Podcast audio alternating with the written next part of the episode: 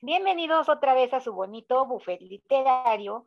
Gracias por escucharnos desde cualquiera de nuestras redes de streaming o vernos desde nuestro canal de YouTube. Les damos la más cordial bienvenida. En esta ocasión tenemos un bonito y suculento episodio que espero les guste. Es muy dulce, digámoslo así, por el tema que toca. Sabemos que es el mes del niño, sabemos que se festeja a toda esta bonita parte, por nosotros de adultos, nuestro niño interior, y pues a todos los niños del mundo prácticamente.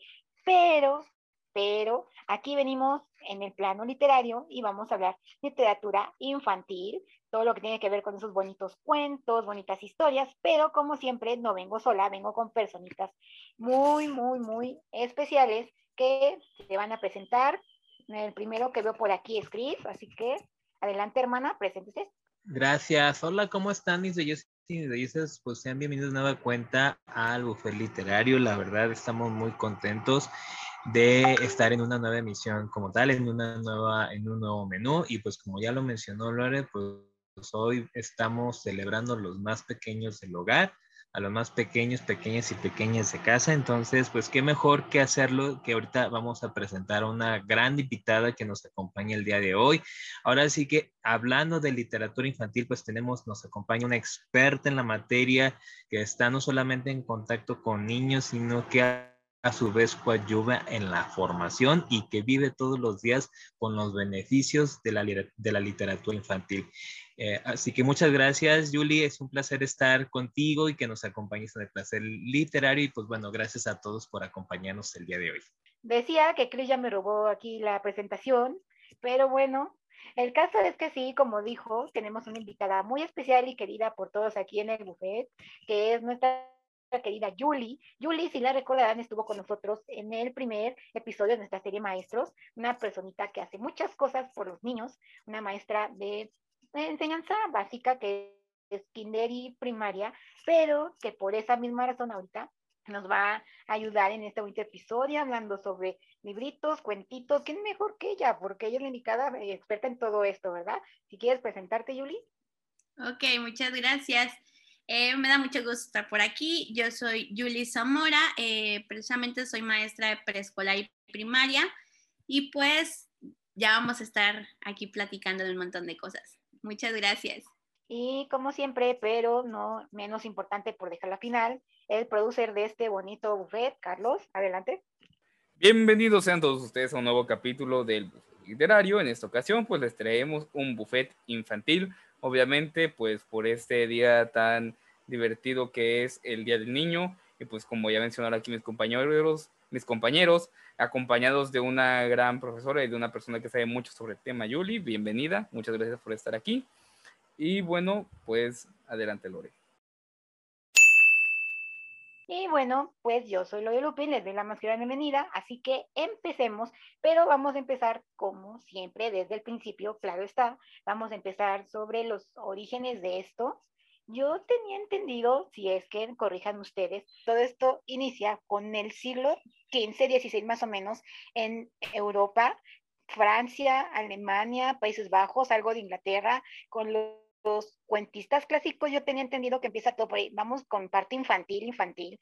Sé que no son como tal cuentos así que digas muy para niños, pero ahí se empezaban a dar pequeñas pinceladas de lo que era un cuento, prácticamente, con estos grandes escritores, Jasper Rau, este, Hans Christian Andersen, este, entre varios otros que estaban ahí hablando sobre cuentos, un poco este, infancias, pero eran los inicios de no sé si hay alguna otra referencia, porque después de ahí ya se pasa como tal a otra etapa que es ya siglo XVIII, cuando empiezan a, salir todos estos cuentos ya como tal, unos inicios de. White con toda esta parte de, era parte artúrica, pero lo hacía muy para niños, pero ya después, si no tengo mal entendido, se pasa todo esto ya a mediados del 2000, cuando ya empezamos como tal a ver todo este auge de fantasía infantil y cuentos y toda esta cosa de literatura vamos a decirlo así, porque se engloban México o la literatura la engloba en dos. La LIG está de la mano infantil y juvenil, si tenía entendido. Entonces, por consiguiente se empiezan en el 2000 y uno, al menos mi referente cuando inicia todo esto, no sé si algo más adelante que no sea Disney, sería la señora innombrable con Harry Potter. Eso sería, al menos para mí fue el primer referente de infantil que tenía que no fuera Disney. No sé si ustedes tendrían algo diferente. empecé con un poco de contexto ahí. Tal infantil se considera parte de. Sí, yo creo que más importante, pues, de, si partimos de un punto cero de la historia de la literatura infantil, pues recordemos en los albores, en esos tiempos de la humanidad, pues los relatos infantiles, pues eran tendenciosos a eh, enseñar una moral o, o una, una lección y se compartían de, digamos, en esta memoria hablada, eran relatos que se compartían de, principalmente por parte de los adultos mayores, quienes eran los depositarios de la sabiduría de los pueblos, de los grupos. Entonces, estos relatos fueron pasándose a los niños por medio de estas figuras ancestrales, pero curiosamente con el surgimiento de la imprenta, es cuando, digamos, empieza a popularizar un poco y a llegar más a las masas la literatura infantil, se puede decir, porque pues imagínense, eh, eh, eh, toda la literatura pues ha sido el reflejo de la humanidad, ¿no? De, los acontecimientos.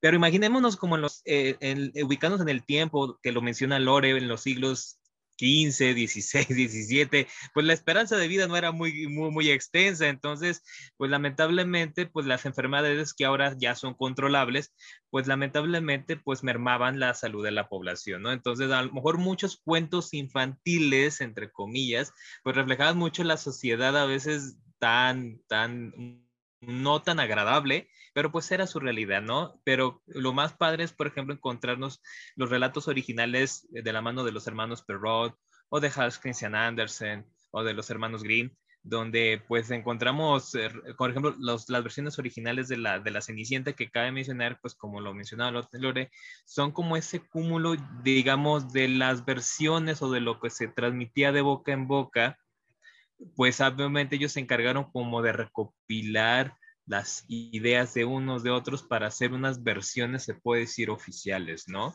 Que a final de cuentas no, no dejan de ser versión de la versión de la versión de la versión, pero que al final de cuentas, pues es muy padre que con el pasar del tiempo y con el surgimiento de la empresa Disney, que más o menos vamos a platicar más adelante de ellos, pues vemos que a final de cuentas, pues hay un universo, hay un abismo de, de diferencia entre la versión original y la versión de Disney con la cual muchos de nosotros crecimos en nuestras niñez, ¿no? Y que al momento de encontrarnos con estas nuevas, con las versiones originales o clásicas, pues sí, sí hay cierto impacto, sí causa como que, ¿eh? ¿Mande?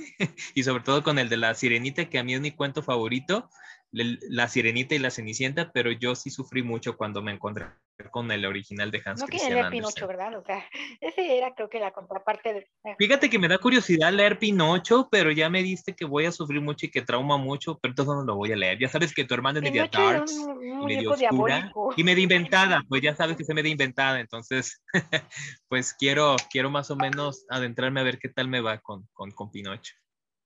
Pinocho es un muñeco diabólico, ¿sabías? O sea, hace ciertas cosas medio raras. Medio onda no, no sé ustedes, pero durante mi infancia todo era diabólico, desde Pokémon hasta Doraemon, entonces que Pinocho fuera diabólico no se me hace raro. Hasta el anime era diabólico. Curioso, no es spoiler porque pasa prácticamente en las dos primeras páginas, Pinocho mata a Pepe Grillo, así se las pongo, o sea. Créeme lo que esos datos escabrosos en vez de desanimarme me animan más. ¿eh? y es que sí, como dijiste Lore, al principio, o sea, ya había como detalles fantásticos que era lo que hacía este tipo de literatura infantil, pero era infantil arruina infancias, porque yo no me veo contándole a mi hijo ahorita un cuento clásico eh, no, no, no, a mis alumnos, ¿no? Me, me, me cesan, o sea, no, no, no Los se traumas. Sí, sí, sí, sí, de verdad que sí. Ya después las adaptaciones y bueno. Este, oigan, antes de Harry Potter, bueno, igual es por mi, por mi edad, pero yo recuerdo la historia sin fin como el primer impacto así de trancasasazo de... Ah, ok, sí. Podría ser literatura infantil que igual hicieron una película y todo, este, pero fue, fue yo creo que fue como el, previo a Harry Potter. Sí, perdón. Eres, entonces, entonces, Julie, eres, eres contemporánea mía porque, porque digo, bueno, porque pues en mi niñez, mi niñez la marcó la historia interminable, pero precisamente la película de los ochentas que es tan criticada por los eruditos del cine, pero que para nosotros tiene pues un valor muy de nos, pues yo sufrí con, pues principalmente por, por lo que le pasa a Artax, ¿no? Es que, es que lo que sucede aquí, o lo que yo sabía, por eso se me olvida, hubo como un tiempo en los 80 en que fue, se le denomina la era oscura de Disney. Entonces empezaron a surgir varias cosas como lo es la historia interminable, pero ya para los 90 Disney acapara todo el concepto, porque yo prácticamente fue niña Disney, prácticamente todo lo que leía, veía y todo era Disney. Entonces a mí por eso se me olvidó lo de la historia interminable. Yo lo relaciono más cuando hablo de fantasía, ¿no? Como que es un preámbulo de la fantasía. Como fantasía pura. Ajá, no como literatura infantil y juvenil. Entonces, pues sí. cierto, tienen razón. A pesar de que nos llevamos poquito, pero son diferentes cosas. Este, sí.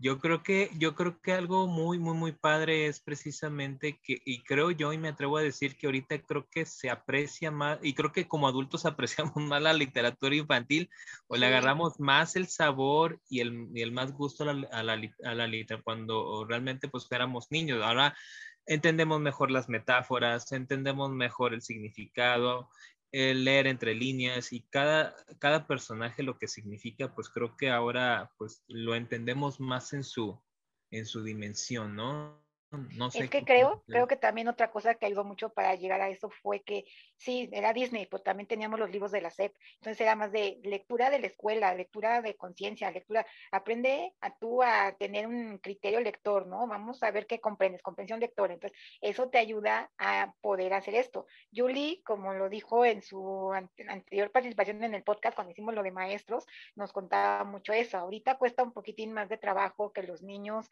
tengan ese criterio, pero lo van formando, lo van haciendo, porque hay maestras maravillosas como ella que les ponen a leer libros de acuerdo a su edad y eso es padrísimo. Entonces, también por eso nosotros como adultos como que tenemos ese niño interior y entendemos un poco más allá los libros infantiles, supongo. Sí, en alguna ocasión eh, que tuvimos la oportunidad de, de, entrevistar a Mónica Broson, ella nos dijo, es que muchas veces cuando yo he sido invitada a alguna escuela, el más emocionado es el maestro. Yo así sí, me identifico. Sí soy. sí soy, verdad, sí soy.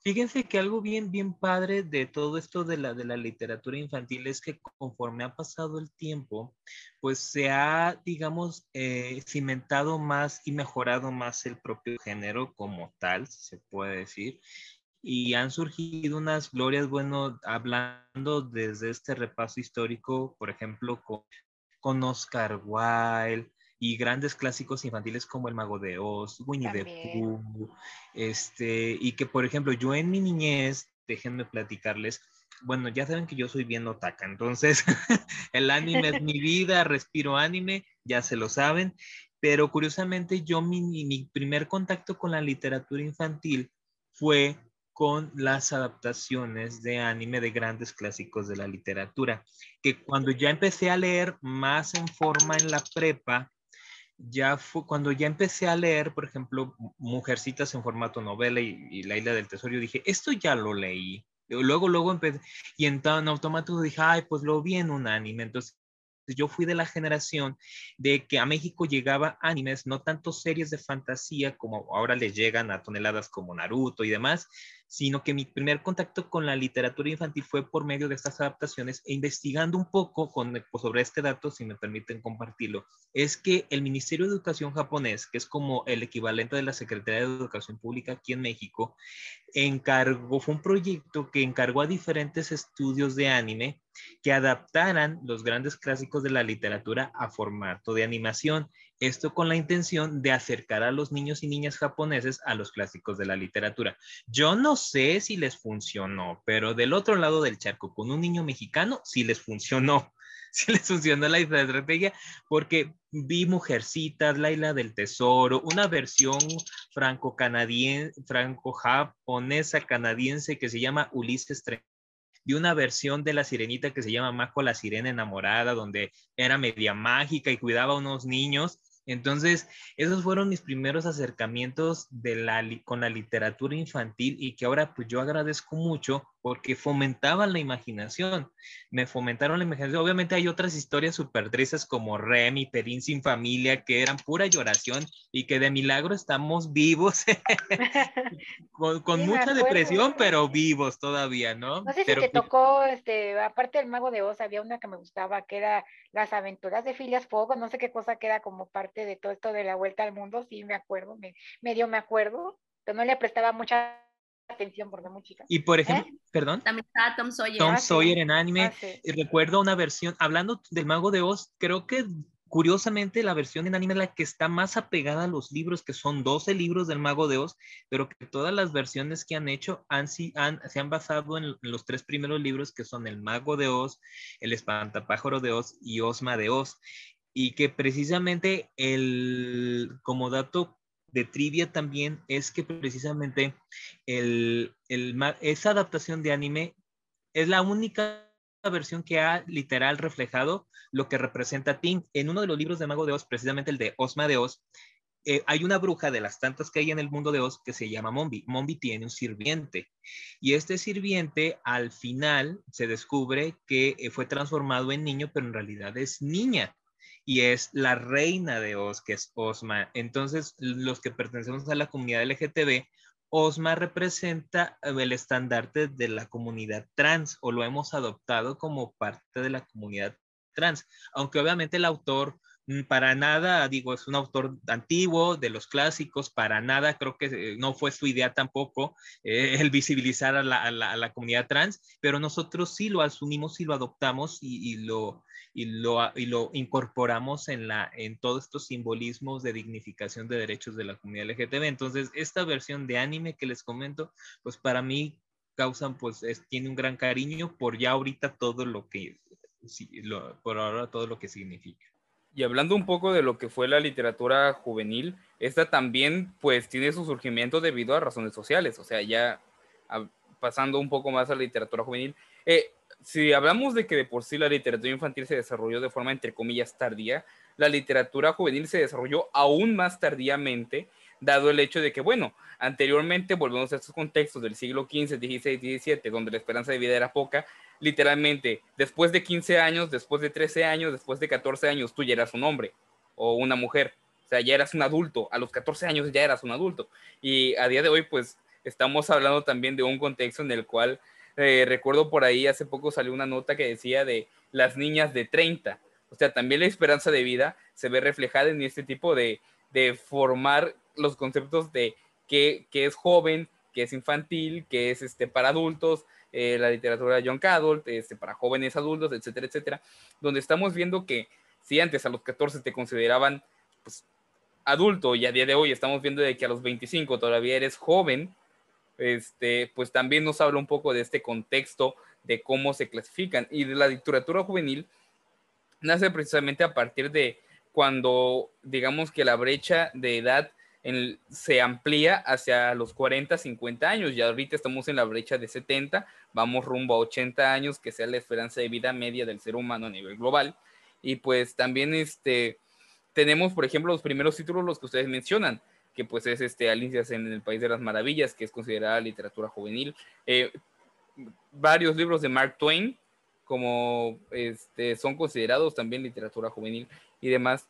Y también este, vemos que durante un tiempo se olvidó. O sea, precisamente es durante el siglo XX, es decir, a raíz de estas segundas guerras mundiales, donde la esperanza de vida se redujo tres años, en un periodo de 40 años se redujo tres años la esperanza de vida global entonces hablamos de números realmente grandes. A raíz de todo este periodo de guerras, también vivimos un decaimiento de que otra vez, de que se estaban reclutando jóvenes para las guerras, de que si tú tenías 16, 17 años, ibas a la batalla, lamentablemente, como dice una frase por ahí, tenemos a jóvenes peleando por viejos que se odian, tenemos a dos jóvenes peleando que ni siquiera se conocen por razones de dos viejos que se odian, que sí se conocen este, que pues es un poco el contexto de las guerras que hemos vivido durante, pues el que vivimos como humanidad durante el siglo XX, Primera, Segunda Guerra Mundial y muchas guerras de promedio que vinieron también. Y tienen un segundo renacer a partir, o un segundo aire a partir de pues, los años 80, 90, cuando empiezan a salir otra vez eh, libros de literatura juvenil propiamente, como lo es Harry Potter, como lo es Crepúsculo, y también estamos viendo este, otra nueva ola hacia estos años, donde pues ya este, mi saga favorita de es literatura juvenil, este, y hallamos ya también todo este amplio mundo que es la literatura juvenil, que muchas personas no comprendo por qué desprecian la literatura juvenil, siendo que es el 20% total del mercado de libros. O sea, el, el género de los géneros que más vende, una quinta parte de todos los géneros, básicamente es literatura juvenil. De todo el mercado global, una quinta parte es literatura juvenil. Y pues sí, efectivamente hay libros que de literatura juvenil o de infantil que pues son malos, pero hay otros libros que son bastante buenos y que no comprendo por qué surge este desprecio hacia la literatura juvenil, vaya. Es que si los ves entre líneas, la literatura infantil juvenil hasta puede ser una crítica social, como bien dices tú. Por ejemplo, tenemos el ejemplo más clásico, si quieren, Alice en el País de las Maravillas. Lewis Carroll entre líneas hacía diferentes mofas a diferentes cosas de la sociedad. Hacía mofas a la Guerra Fría, a la Segunda Guerra Mundial, a conflictos entre países. Entonces, desde ahí, o cosas tan simples como, por ejemplo, sería muy burdo, pero Antonio Malpica tiene un libro que se llama Ahora somos dos y te está dando un contexto social al hecho de cómo un niño afronta el hecho de tener un hermanito en su casa, cómo le hace para decir, oye, llegó alguien a quitarme mi lugar con mis papás, ¿no? Entonces, desde algo muy pequeño te está diciendo y te está dando un contexto social porque es algo que sucede muy actualmente. Entonces, podemos ir desde cosas muy grandes como las guerras hasta algo muy simple. Entonces, entre líneas pueden hacer crítica también y eso es muy válido para esto, ¿no? Por eso lo vas a desmeditar, tienes mucha razón, o sea, tiene su peso la literatura, aunque la mayoría digan que no. Y lo he visto en géneros como la fantasía, porque mucha gente dice, eso es para niños, eso es infantil, no sirve. ¿Cómo? Si también tiene su mérito para el género, ¿no? Entonces, tiene mucho que ver la literatura infantil y juvenil. No se demeriten, tienen varias cosillas por ahí.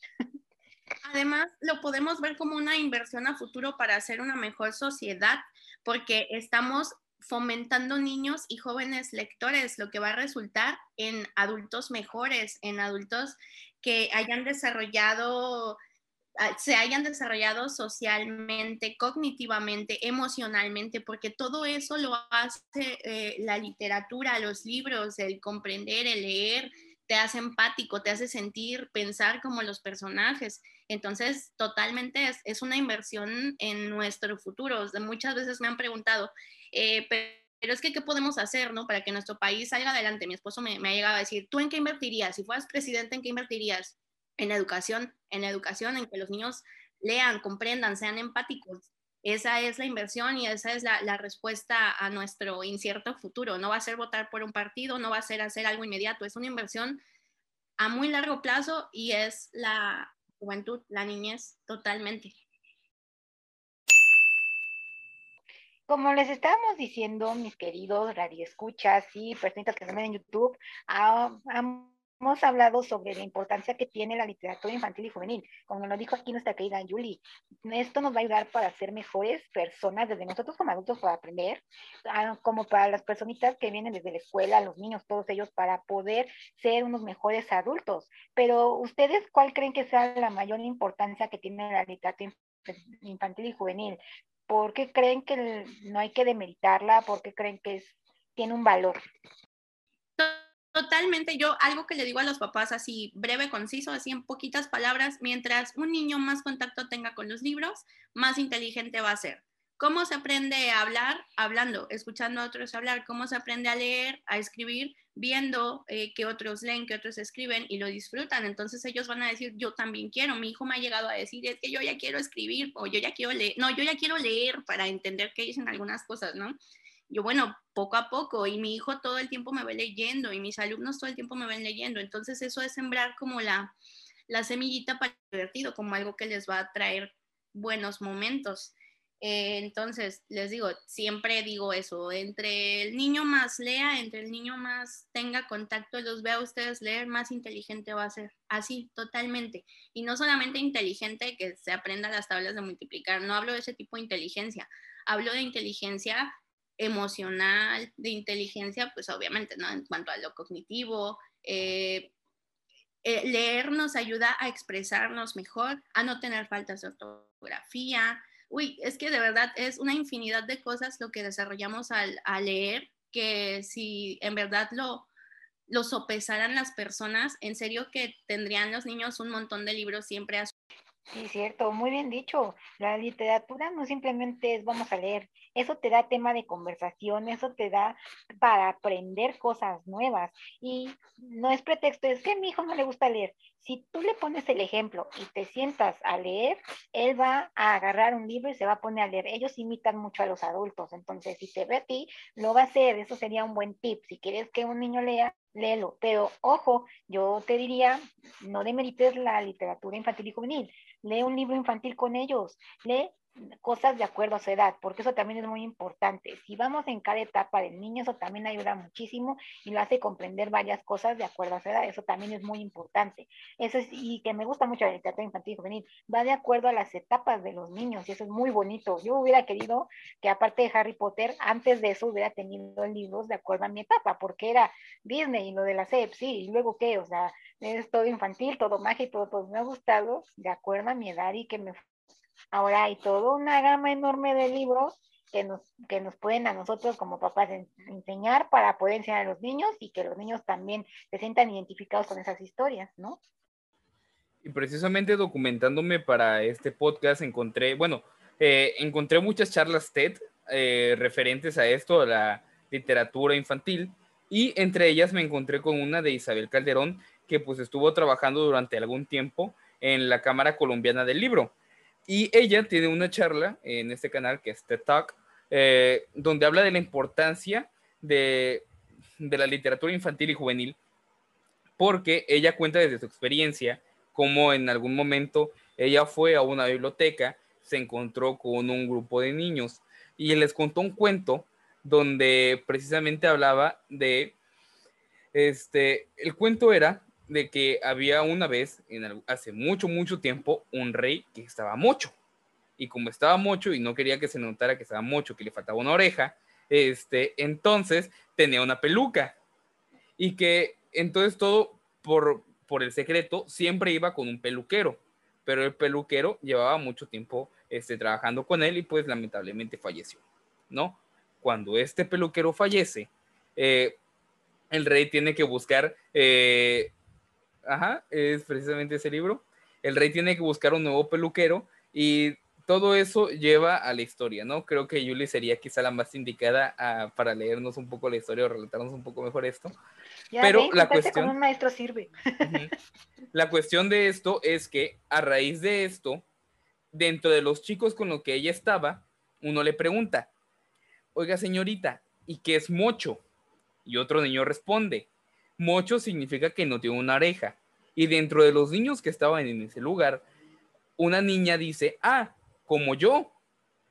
Y, efectivamente le mostró a los niños que ya no tiene una oreja. En ese momento, la, este, Isabel Calderón, que estaba frente al grupo, eh, se quedó con cara de, oh no, ¿qué está pasando? Eh, o sea, en el sentido de que quizá no debía haber leído este cuento. Y todo lo contrario, da, gracias a este cuento, la chica que tuvo la oportunidad de abrirse se volvió el centro de atención y todos los niños le preguntaban sobre cómo era este fenómeno y lo demás. Entonces, sí, rescata mucho lo que dice Julie. O sea, la literatura infantil este, habla un poco en ese sentido de que el niño aprende a empatizar. Y de hecho, en otra charla de estas de TED, donde sale Julieta Barón, que durante algún tiempo estuvo al frente de, de la Secretaría de Educación de Querétaro, este, habla de esto, de que un niño, cuando es niño y empieza a leer y a ver desde un punto de vista de ficción a otros personajes, el niño es capaz de ponerse y desarrolla la empatía porque desarrolla, porque el mismo libro está diseñado para que el niño se adentre en él, para que el niño este, pueda estar ahora sí que metido en todo el ambiente del lector de, este, de sumergirse completamente a la historia y en ese sumergirse el niño encuentra la razón de la empatía y es donde nace la empatía en los seres humanos. Y ahí es donde una de las partes que ella este, rescata mucho es que además de esto, además de la empatía, la literatura infantil nos enseña la inteligencia emocional suficiente para afrontar la vida y más con la literatura infantil que ha venido surgiendo en tiempos más modernos donde tocan cada vez temáticas más diversas y un poco más serias. Desde, por ejemplo, los mil años de Pepe Corcueña, de Toño Malpica, que hablan de la temática del secuestro prácticamente, que es una temática muy difícil de afrontar, pues también te explique cómo le puedes explicar a un niño qué es lo que está pasando, pero sin, ahora sí que sin todo el trauma que los adultos, entre comillas, conocemos, ¿no? Que es también adentrarlo para que el niño sea consciente un poco del aspecto realidad, porque hay dos tipos de literatura infantil. Está la literatura infantil ficticia, que es la que les enseña valores, la que les enseña este, empatía, la que les enseña a crecer. Y luego tenemos la literatura infantil realista, como es este precisamente Los Mil Años de Pepe Corcueña, donde les hablan un poco de la realidad, de lo que está pasando y de cómo se deben afrontar las cosas porque muchas veces nosotros como padre, como, no como padres, yo no soy padre, por eso es que hice la pausa, pero este, pero nosotros como encargados de, fomentar la lectura y el crecimiento de algunos niños, este, nos encontramos con que hay situaciones que son muy difíciles de explicar. Hay otra chica que escribió un cuento, una chica que cuando era niña escribió un cuento sobre el nuevo peinado para abuelitas, que era estar completamente calva, y que lo escribió a raíz de que su abuelita sufrió cáncer y su abuelita para explicarle esto le dio la idea y el bosquejo de esta idea que a posteriori esta chica escribió y llegó a una editorial y la chica a los siete años estaba presentando su libro. Y es otra forma de explicarle a los niños pues qué es el cáncer, que es una temática bastante, bastante difícil de afrontar.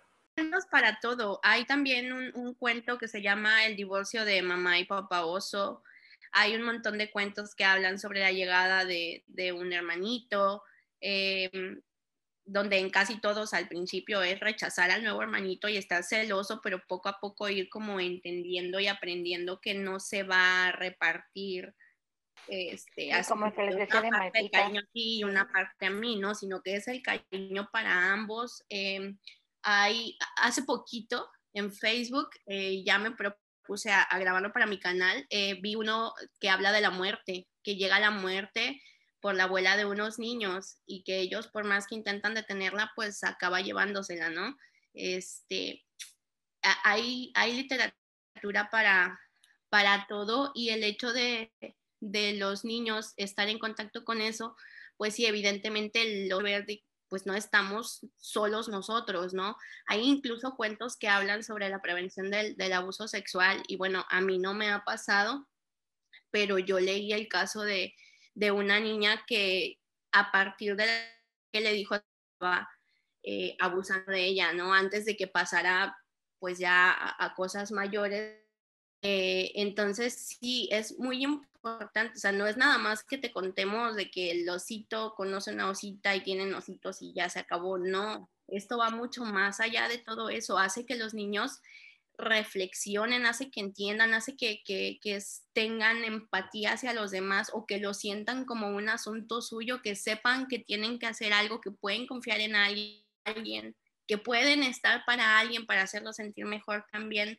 Eh, no debemos eh, de meritar o decir, bueno, pues son cuantitos y ya, ¿no? O sea, yo sé que, que como maestros, por ejemplo, de preescolar, ya no tan nuevos, tenemos en nuestros salones todos libros del rincón. Ahorita ya no, ya no, creo que ya desapareció el programa y ya no nos han dado. Ah. Pero tenemos muchos libros del rincón y, y son libros muy, muy, muy interesantes y que nos ayudan muchísimo, de verdad no saben, cuando algún papá ha llegado y me, por ejemplo eso, ¿no? Que me dicen es que se murió su abuelita y no entiende y está muy triste y yo le dije que se fue a dormir y pues ella piensa que va a regresar.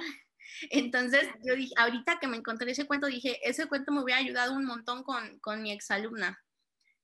Lo que dicen ahorita del cáncer, de, de verdad, hay de todas las temáticas, solo es cuestión de buscar. Y ahorita, eh, pues con, la, con YouTube, por ejemplo, por ellos colores que se me hace una cosa maravillosa y yo, mi, mi, hijo tiene la versión en 3D que va abriendo las, las páginas y sale todo el escenario. Em, pero eh, está muy caro, ¿no? Y, y, cuando se lo hacen llegar a una escuela, pues es gratis. Por ejemplo, el que, del que hablaba Carlos, del Rey Mocho, también está súper caro. O sea, es cosa de mínimo unos 200 pesos te cuesta o más. Y, y, y en la escuela tenemos un... O sea, a mí me preguntas los libros que tengo en mi escuela, yo te los digo, o, alguien me pregunta, ¿no tienes un libro para esto? Ah, sí, así como lo vi ahorita que, que habló Carlos de Raymond, tú, tienes que conocer lo que sabes, para conocer lo que hay que hacer, pues leerlo, ¿no? O sea, yo podría leerles un, un, libro diario a los niños de los que tengo en mi escuela y ahorita yo, yo siempre digo, de haber sabido que venía la pandemia, me traía mis dos costales de libros, porque ya luego me los traigo porque siempre, mi peor pesadilla es que se metan a robar mi escuela. y se lleven mis libros. Entonces, siempre que son, son, vacaciones, yo me traigo todas mis bolsas, pero ahorita pues se suponía que no íbamos a pasar más de un año fuera de las escuelas y no he ido por mis libros. Ay, no, estoy preocupada.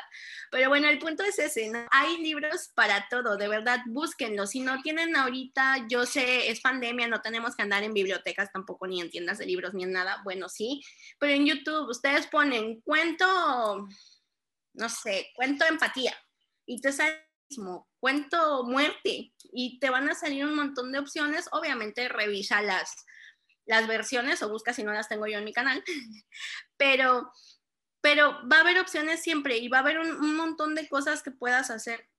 No, yo algo que mencionaste muy importante es eso precisamente, que eh, principalmente para fomentar la lectura en los niños es que los papás también estén abiertos a fomentar la lectura principalmente y que se den cuenta y también que los papás, papá y mamá aprendan a perderle el miedo de tocar temas de la vida que van a ayudarles a la formación, a su formación como futuros adultos, porque muchos papás están como muy temerosos de es que si le platico esto y no hay que perderles miedo, tratar de explicarle y si no, precisamente asesorarse con el maestro de clase, que en este caso que se acerquen, que es muy, muy sano que se acerquen contigo a, recibir una... Es importante, más de los que por medio de los cuentos los niños los pueden asimilar. Y creo, yo me atrevo a decir que mejor que nosotros como adultos, ¿eh? Son más resilientes los niños a aceptar muchos otros temas de la vida, como, como un proceso de enfermedad, como la muerte, como el hecho de que ya muchos autores y autoras también están por medio de la literatura reflejando la diversidad sexual y lo importante que es hablarles de la diversidad sexual en edades tempranas, no para despertarles el catálogo, no para despertar y la corresponsabilidad, ¿no? De ser ciudadanos y ciudadanas realmente empáticos y realmente que de inclusión, realmente generar una conciencia de inclusión, que todos somos parte de todos y que, por ejemplo, hacerles conciencia también de que, de que, por ejemplo, viven en un mundo, en un país, en un estado, en un municipio y que son parte de una familia, ¿no? Generar sentido de pertenencia por medio de la literatura creo que es el gran reto que tienen papás y papás el día de hoy. Sí, ahorita que Cabroson tiene uno que se llama Sombras en el arco iris y es muy bonito porque habla de una, no me acuerdo si es niña o niño que tiene una hermanita, hermanita que es de la comunidad, entonces enseña a los niños. Y otro muy padre también es Mi tío Pachunga de José Ignacio Valenzuela, del Chacas. Ese libro habla sobre ser diferente, el que no te debe de dar pena ser como eres, si eres rey, pues adelante. No hay ningún problema de que lo grites a los cuatro vientos y decir, oye, yo soy diverso y qué más importa, ¿no? Entonces, y hay libros que también tocan esos temas y eso es muy, muy padre porque desde pequeños hay que inculcar esta diversidad y esta empatía, como dices tú, también es muy importante. Ok, Julie, hay una cuestión que me causó mucha, mucha intriga dentro de lo que fue este, eh, lo que estuve investigando, y es que hay dos corrientes que, que me gustaría conocer tu opinión, que me llamaron la atención, que era el hecho de que hay quienes defienden que los libros para niños eh, tienen que ser todo imágenes y que la historia debe ser relatada por la persona para así darle. Y hay otra, hay, o sea, obviamente están que en la literatura infantil que es que tienen que llevar imágenes y texto, ¿no? Pero hay otra que me encontré precisamente con este, con, eh, no recuerdo el nombre de, de la conferencista que hablaba de que los libros para niños no tienen que ser necesariamente pueriles, es decir, no tienen que ser solamente para niños, sea, sino que los libros infantiles tienen que ser para, pues, todo mundo, para quien lo quiera, ¿no? Que es este Julieta Díaz Barrón. Eh, ella decía que los libros para niños no necesariamente tienen que tener grandes imágenes, sino que bastaba con, con solamente texto. Y me encontré con un libro y con, que se llama The Book with, with, No Pictures. The Book with No Pictures, el libro sin imágenes. No recuerdo de BJ Novak, ajá, ese es el autor, BJ Novak, que me encontré precisamente su video. Si algún padre de familia o alguien que tenga alcance a sus, a sus primos, hermanos menores, puede, ver, puede echar un vistazo. Es, es en serio un video muy bueno donde él está leyendo el libro y me encantó. ¿Qué opinas tú? ¿Deberían tener imágenes? ¿No deberían tener imágenes? ¿Deberían tener solo texto o solo palabras? Porque pues en este caso se hablaba de que las palabras también transmiten. Y de hecho BJ Novak lo prueba con este libro que es eh, The Book with No Pictures. O ser interactivos, porque también esos pop-up también funcionan mucho, ¿no saben? Mira, mi, mi opinión es que debe de haber de todo. Eh, fíjate que hace ratito fui a la librería científica a buscar precisamente un libro, obviamente, que no estuvo, y me puse a ver y yo ya le había dicho a mi hijo, ¿qué quieres que te traiga? Me dijo, no, lo que tú quieras, confío en ti, ¿no? Y yo ya iba a buscar ese libro, entonces dije, bueno, pues ya el libro que, que encargue, pues ese, se le traigo, ¿no? Y no, me, no lo tuvieron, entonces me puse ahí a ver un montón y encontré un libro precisamente que se llama Nada, que no trae nada. no trae nada el libro. Sí, trae texto, como poquito texto, pero no trae casi dibujos, si acaso trae un manchón o algo así. Y me quedé así de, no, mejor voy a ir a preguntar a otra librería si, si ahí sí tienen el que estoy buscando. Eh, pero ya, ahora ya, creo que lo voy a comprar la próxima vez. Em, mira, yo creo que debe de haber de todo. Hay libros que tienen puras imágenes, hay libros que, que no tienen ni siquiera texto y ahí los niños van interpretando, van leyendo las imágenes porque están leyendo. Eh, hay libros que son eh, puro texto. Ellos deben de conocer, yo creo que toda la variedad que hay. Yo en preescolar llego a trabajar no nada más con, con cuentos, trabajamos con enciclopedias, trabajamos, a ver si encuentro por aquí, no, no, eso no lo tengo a la mano tengo un libro que es el diario de Frida Kahlo, donde hay un montón de bocetos y unos textos, y ese se los doy a mis niños de preescolar y les gusta un montón estarlo viendo. Em, hay que darles todo, enciclopedias, recetarios de cocina, eh, periódicos, revistas, nada más que revistas aptas, ¿no? Eh, hay que darles todo. Yo con mis niños incluso algún cuento, aunque lo tenga, se los he llegado a narrar. El de Rey Mocho, precisamente, no siempre les muestro el, libro, ya casi me lo sé de memoria y hasta le inventé por ahí una tonadita la canción de Reyes, mucho no tienen oreja. Entonces, eh, y, les llama la atención. Ya después así de, ah, pues, ¿qué creen? Aquí está el libro, ¿no? Entonces, hay de todo. Yo creo que no hay que casarte con, una sola idea de que o, puro texto, o puras imágenes, o nada, nada, nada. Eh, incluso hay libros que son para chicos ya un poquito más grandes, o, incluso está El Señor de los Anillos, que tiene algunas imágenes, ¿no? De los mapas que hacía Tolkien y todo. Yo creo que es un buen acompañamiento y hay de todo, hay que aceptar de todo. Ustedes entrenle a todo. Yo creo que sí, no. mira, básicamente así ya, contundentemente la respuesta es esta. Con imágenes, sin imágenes, eh, con puro texto, con poquito texto, como sea, pero ustedes denle posibilidades a los niños también que ellos vean que no solo hay un tipo de textos, que hay un montón. Entonces, pues, pues eso. Y bueno, eso fue por parte de la literatura infantil. La literatura juvenil creo que es como una antesala, porque obviamente es adolescencia, que es adolecer, todos los cambios, todo lo que sucede. Pasar a la parte adulta, entonces, ¿creen que deberían ir de la mano literatura infantil, juvenil? ¿Creen que cada una va por separado? ¿Qué opinan de todo esto? Porque hay gente que dice, ay, eso es pan de lo mismo, el juvenil va junto, sino, ¿qué opinan ustedes? Yo creo que es como el proceso, perdón, yo creo que es como el proceso, ¿no? No, no por el hecho de que ya cumples 14 años, adiós a estos y hola a estos. No, no es así. A lo mejor hay un niño que aprendió a leer más temprano que, que muchos otros niños de su edad y es un niño, por ejemplo, pongo, pongo como ejemplo a mi hermana, ¿no? Que ella desde muy chiquita ya leía como la versión, no sé, Moby Dick, pero para niños, ¿no? O algo así, y a un niño de su edad le dabas eso y aunque fuera la versión más chiquita y para niños y con dibujitos y todo, y no le iba a interesar en lo más mínimo, no le iba a interesar en lo más mínimo. Entonces, es dependiendo el niño. O sea, a lo mejor hay algún niño de 11 años que ya está leyendo literatura juvenil y hay un niño de 16 años, un chico de 16, 17 años que no le va a entender nada porque no, es, no tiene un acercamiento con, con los libros, con la literatura, ¿no? Entonces es dependiendo. Yo creo que es como un proceso y, y no, no es para, para edades. Yo creo que eso es, es solo una clasificación. Creo que Jaime Alfonso fue el que dijo alguna vez que es que literatura infantil y juvenil, si de todos modos los que lo aprueban para que se publique son adultos, les tiene que gustar a los adultos para que se, les apruebe, ¿no? A mí yo ahorita estoy encantada con la literatura juvenil, infantil y juvenil y estoy ley, ley, ley, ley un montón de cosas y tengo 37 años.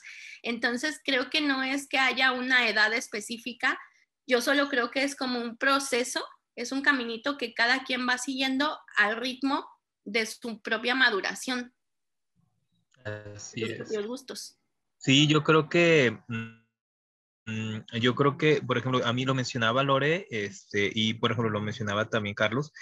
Eh, yo no entiendo por qué en la actualidad hay una, hay mucho hate. Ahora sí hablando el lenguaje de los de los centennial, este, hay mucho inconformidad con la literatura juvenil cuando a final de cuentas el objetivo de, por medio de los libros, fomentar seres humanos empáticos, seres humanos eh, realmente, este, realmente que, que, sean proactivos, analíticos de su realidad, de su presente, para hacer un mejor futuro, pues es por medio de los libros. Y qué mejor que, por ejemplo, yo, lo, yo voy a ponerme en mi caso porque yo lo vi como experiencia. Bueno, yo ya veo que eres contemporánea mía, Yul, entonces este, en nuestros tiempos no había una literatura juvenil como tal.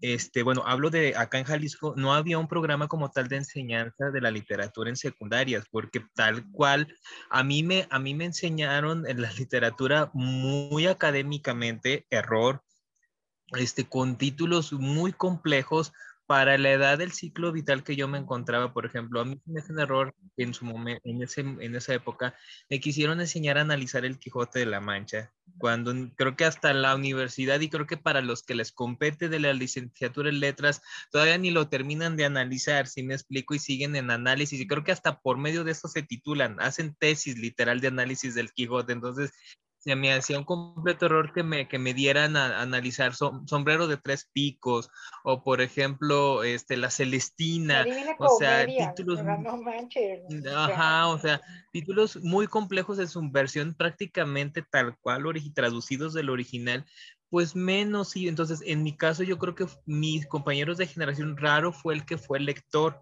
Entonces yo les comento que yo vivo una adolescencia literaria tardía ¿Por qué? Porque pues, mucho después me encontré con la ahora tan llamada literatura juvenil, con, por ejemplo, con Crepúsculo, por ejemplo, yo me encontré una literatura juvenil, yo leí Crepúsculo mientras muchos fue en la adolescencia, yo me, yo me encontré con Crepúsculo después de la universidad, de haber terminado mi universidad.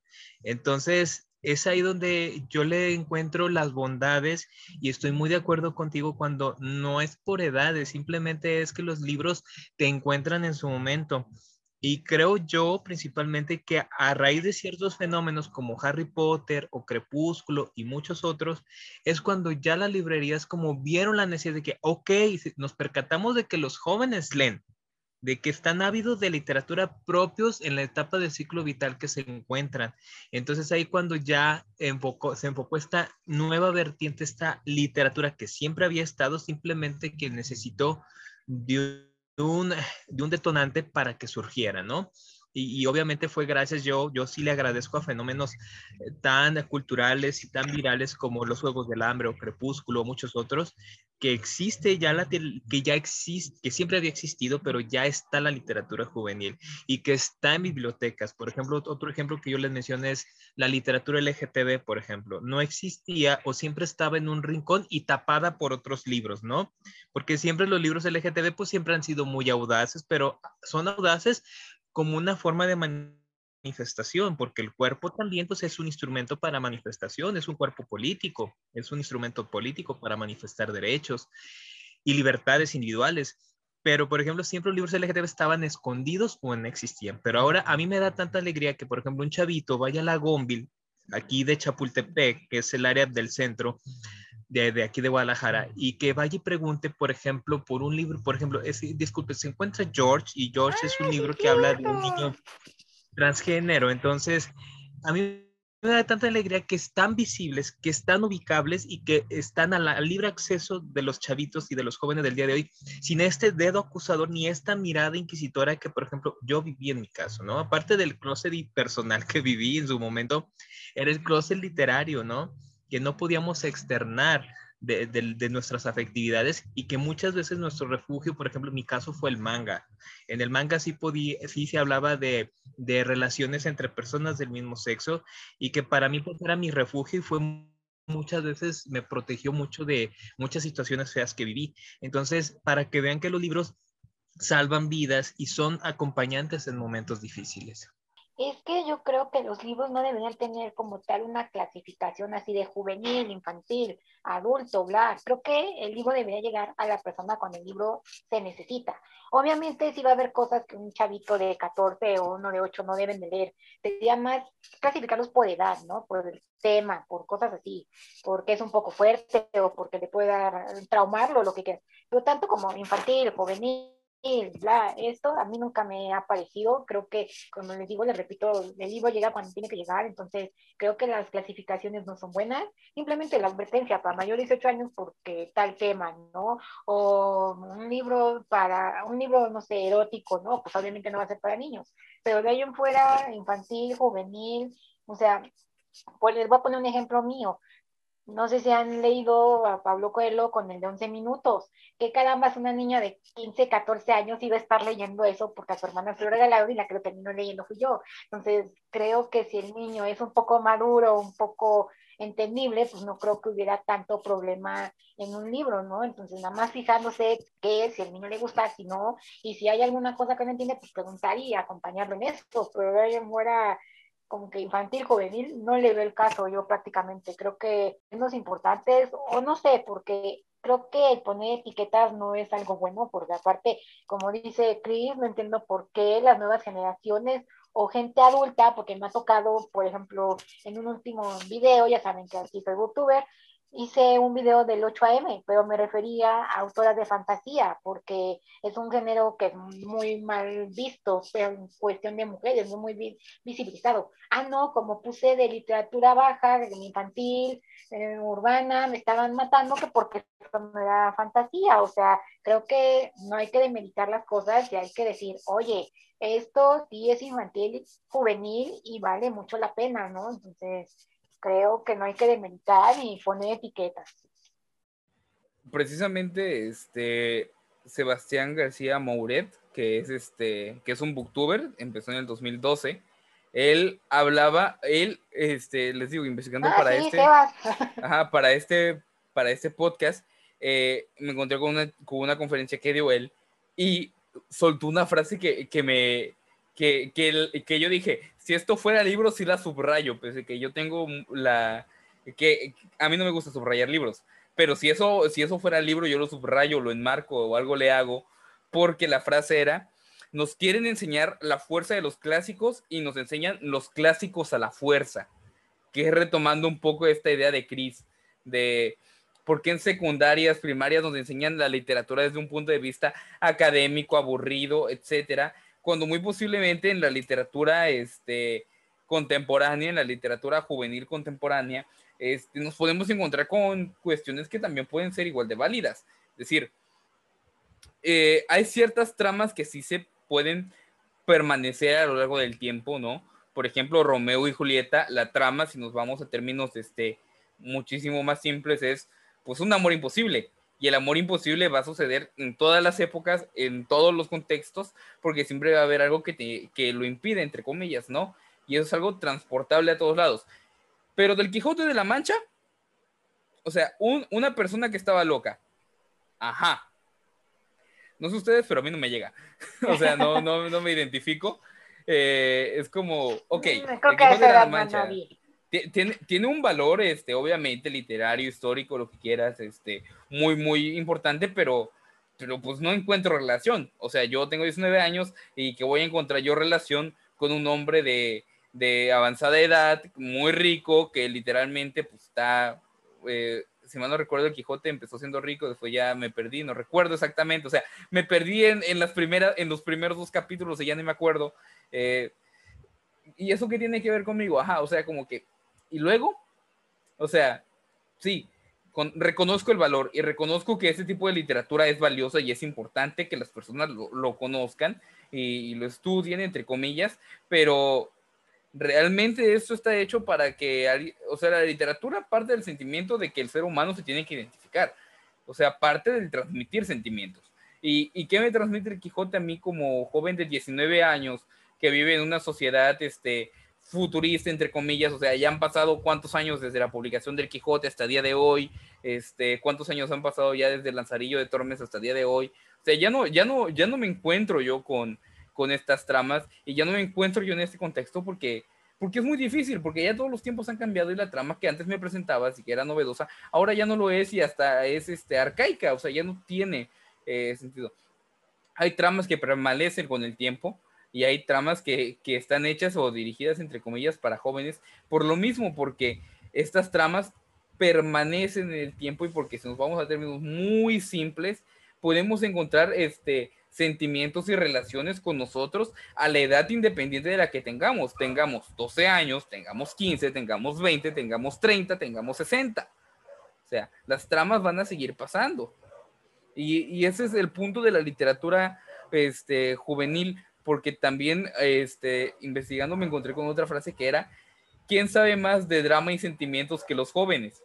O sea, un adolescente, pues, o sea, lo, lo viví y lo estoy viviendo todavía, que pues somos un manojo de emociones, somos algo que está a punto de explotar y en algún punto, por mucho que maduremos, va, va a pasar. O sea, tenemos ese sentimiento, ese primer amor siempre va a doler y, más en esta edad, eh, o sea, no sé ustedes, pero siento que quizá un primer amor a los 30 años y un primer amor a los 15 se viven completamente diferente, por, por lo mismo, porque el cuerpo también pasa por un, un, proceso hormonal en el cual pues tú estás hecho un manojo de emociones y lloras y, y, y este, y estás tres meses tirado este, diciendo por qué me dejó y, y, de repente te encuentras un libro que precisamente te va a sacar de ese bache y es ahí donde tienes que, que, que, encontrar esta, esta noción, porque también la literatura juvenil sirve para sacarte a flote en momentos difíciles. Siento que mucho, eh, la literatura infantil te enseña, aprendes, te forma, pero la literatura juvenil te refleja, te identifica, te abra eh, más de empatía. no, no, es que no te, no te hace ser empático. No, al, contrario, la, literatura muchas veces puede ser empática contigo mismo. ¿Por qué? Porque tú te identificas con todas las cosas. Eso es a lo que me refiero. Eso es a lo que me refiero. O sea, no, no es que te enseñe empatía, no es que tú seas empático es que te sientes, es que sientes como alguien más es empático contigo.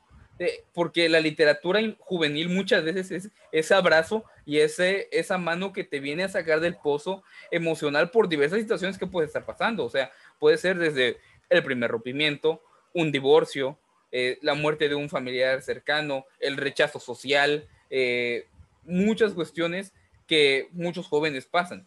Y quizá antes era un poco más fuerte este sentimiento porque antes literalmente ser raro o ser friki te, te condenaba a ser segregado. A día de hoy pues vivimos en una, en una sociedad un poco más abierta, ¿no? Donde todo el mundo ya es, todo el mundo ya es otaku, cuando a mí en secundaria me rechazaban por, porque me gustaba ver anime. Eh, ya estamos en, un, en, este, en una temporada teóricamente en donde leer libros ya no es tan segregante como antes, como en algún tiempo lo fue, de que el raro o la rara de los libros que se quedaba en un rincón completamente aislado del mundo. O sea, este tipo de cuestiones ya no se dan afortunadamente. Yo no lo viví tan fuerte, sé que pudo haber personas que lo vivieran mucho peor. Eh, y es que eso es a lo que quiero llegar. O sea, la literatura juvenil es este abrazo a, muchísimas personas. Es un, es un, es tenderte una mano por medio de, de lo que alguien más este, pensó, vivió, sintió y te está compartiendo. Es, es saber que no estás solo en este mundo. Es saber que alguien más también ha pasado y pasó por esto y te lo está contando. Y es una ayuda muchísimo para, para los jóvenes, además de la, de la herramienta de instrumento social que es, de unión social. O sea, tan fácil como el Club de la Orden del Fénix, un saludo a nuestro patrocinador oficial, este, quizá, o sea, yo, yo lo fui, o sea, yo no tuve nunca nadie con quien hablar de libros. Y de repente llegó este mundo donde todo mundo habla de libros y es como que, ok, me siento parte de algo cuando durante mucho tiempo, eh, por esta misma cuestión de, de, de leer libros, me sentía separado del resto, ¿no? Entonces también tiene una herramienta de que te da un tema de conversación que ya lo mencionaban y te da un tema de unión, o sea, ya eh, las reuniones entre fans de Harry Potter es como que también te hace sentir que formas parte de algo más. Eh, la reunión entre fans de alguna obra literaria te hace sentir que formas parte de algo más grande que tú y eso también se siente muy bien. Es que sí, yo no entiendo por qué en las escuelas, nada más me tocó una vez y fue con la Divina Comedia que me dieron, por eso me gustó, porque me dieron un libro adaptado para secundaria. No sé por qué el hecho de, ah, sí, te vas a sentar y vas a leer el clásico completo ahí con toda la obra. ¿Por qué no ocupar libros adaptados que se ocupan, no sé, de CM, de o sea, su colección de barco de vapor o alguna otra editorial por Rúa, lo que sea, que tiene adaptaciones exactamente con el lenguaje de los chicos de esa edad, con las situaciones más simplificadas, si tú quieres. Entiendo por qué no los ocupan, pero no, ah, te tienes que leer El Quijote, te tienes que leer El Mío Cid, te tienes que leer El Asello de Torne, te tienes que leer no sé cuánta cosa. Y aparte, algo que no entiendo por qué no se les mete en la cabeza, no se obliga a alguien a leer, nunca debes de obligar a alguien. Las lecturas obligadas de la escuela son una cosa que dices, madre de Dios, te lo dice alguien que nunca pudo terminar un libro en la escuela, que le obligaban a leer, pero de manera, porque ella le gusta, se pone a leer. Entonces, creo que en vez de incentivar a los chicos a que lean, porque la, parte de juventud, adolescencia, todo eso, creo que es algo vital que un chico lea para qué, para informarse. Está, está en crecimiento y son como esponjas, ellos absorben todo lo que te viene. Entonces, pues podría ser que un libro le ayudara en algo. Como dice aquí nuestro querido Carlos, son empáticos. El libro te ayuda a ti, se pone en tus zapatos, te dice, oye, yo te comprendo, yo hago estas cosas, yo lo sé, un ejemplo, no sé. ¿Por qué lo obligarlos, por Dios? O sea, no, no sé, pero al mismo tiempo la fe, pues empezando por el papá de todo esto de educación, demerita la literatura, porque dice, ah, vas a leer tal cosa porque tú tienes que aprender. No, la literatura es libre y cada quien aprende, entonces creo que la LIG es para, como dice otra vez Carlos, es para que tú te identifiques, que tú, ah, digamos, que puedas tener un refugio, un lugar donde encuentres amigos, un lugar donde tú te sientas tú. Y la literatura infantil es para aprender. ¿Por qué? Porque son tus primeras partes de vida vital. Entonces vas a estar absorbiendo todo lo que la vida te pone, ¿no? Pero, no sé, eso me ha causado curiosidad. Julie, este, no sé, ¿tú qué opinas? ¿Es bueno que se simplifiquen estas grandes obras de la literatura y que se las den así simplificadas a los chicos con una pincelada para que después si quieren entren o dice, ¿sabes qué? Por algo las, lo pone y tienen un criterio y... Ya, yo vuelvo a lo mismo, un, un poquito de todo. Mi hermana es una genio en cuanto a literatura y ella empezó leyendo versiones adaptadas, pero eh, también creo que está muy, muy bien, eh, ay, está muy bien lo que yo hago. Pero también creo que está muy bien invitar a los chicos a leer a Jaime Alfonso Sandoval, a Toño Malpica, a Mónica Broson. Hay un montón de cosas que ellos pueden leer y pueden identificar, se pueden sentir esta como dos meses nos tocó un roto y tal vez un par de colmillos, precisamente de Mónica. Y y a mis 37 años y leía cómo se iba sintiendo este chico en su primer y segundo amor, que el primer amor fue como que eh, su crush porque era una persona mayor y el segundo ya fue una niña de su edad, si le correspondió. Este, y yo iba leyendo cómo, cómo él describía que se sentía y yo, es, yo acordaba de mí misma en secundaria, así de que crees que uy, es amor para siempre y no sé qué, y luego cuando algo malo pasa o cuando termina, crees que te vas a morir y no vas a poder seguir adelante y no sabes qué vas a hacer, así. O sea, yo lo leía y decía, aso, si yo hubiera leído esto en, en aquel entonces, eh, que realmente me identifiqué, no solo, sino que uno de, de, del clan lector que lo me acuerdo de cómo me sentía, me acuerdo de cómo, de cómo lo viví. Perdón, mi hijo. Ah. Ah, pues sí, yo me acuerdo de cómo lo viví y vaya, hubiera sido para mí una joya tener cerca este libro, que este libro hubiera sido antes, ¿no? Cuando yo estaba pasando por eso. Eh, entonces, no creo que sean malas las adaptaciones, pero creo que a la par de ellas, o a lo mejor un poquito antes de ellas, sería bueno interesar a los niños en la lectura con otro tipo de cosas.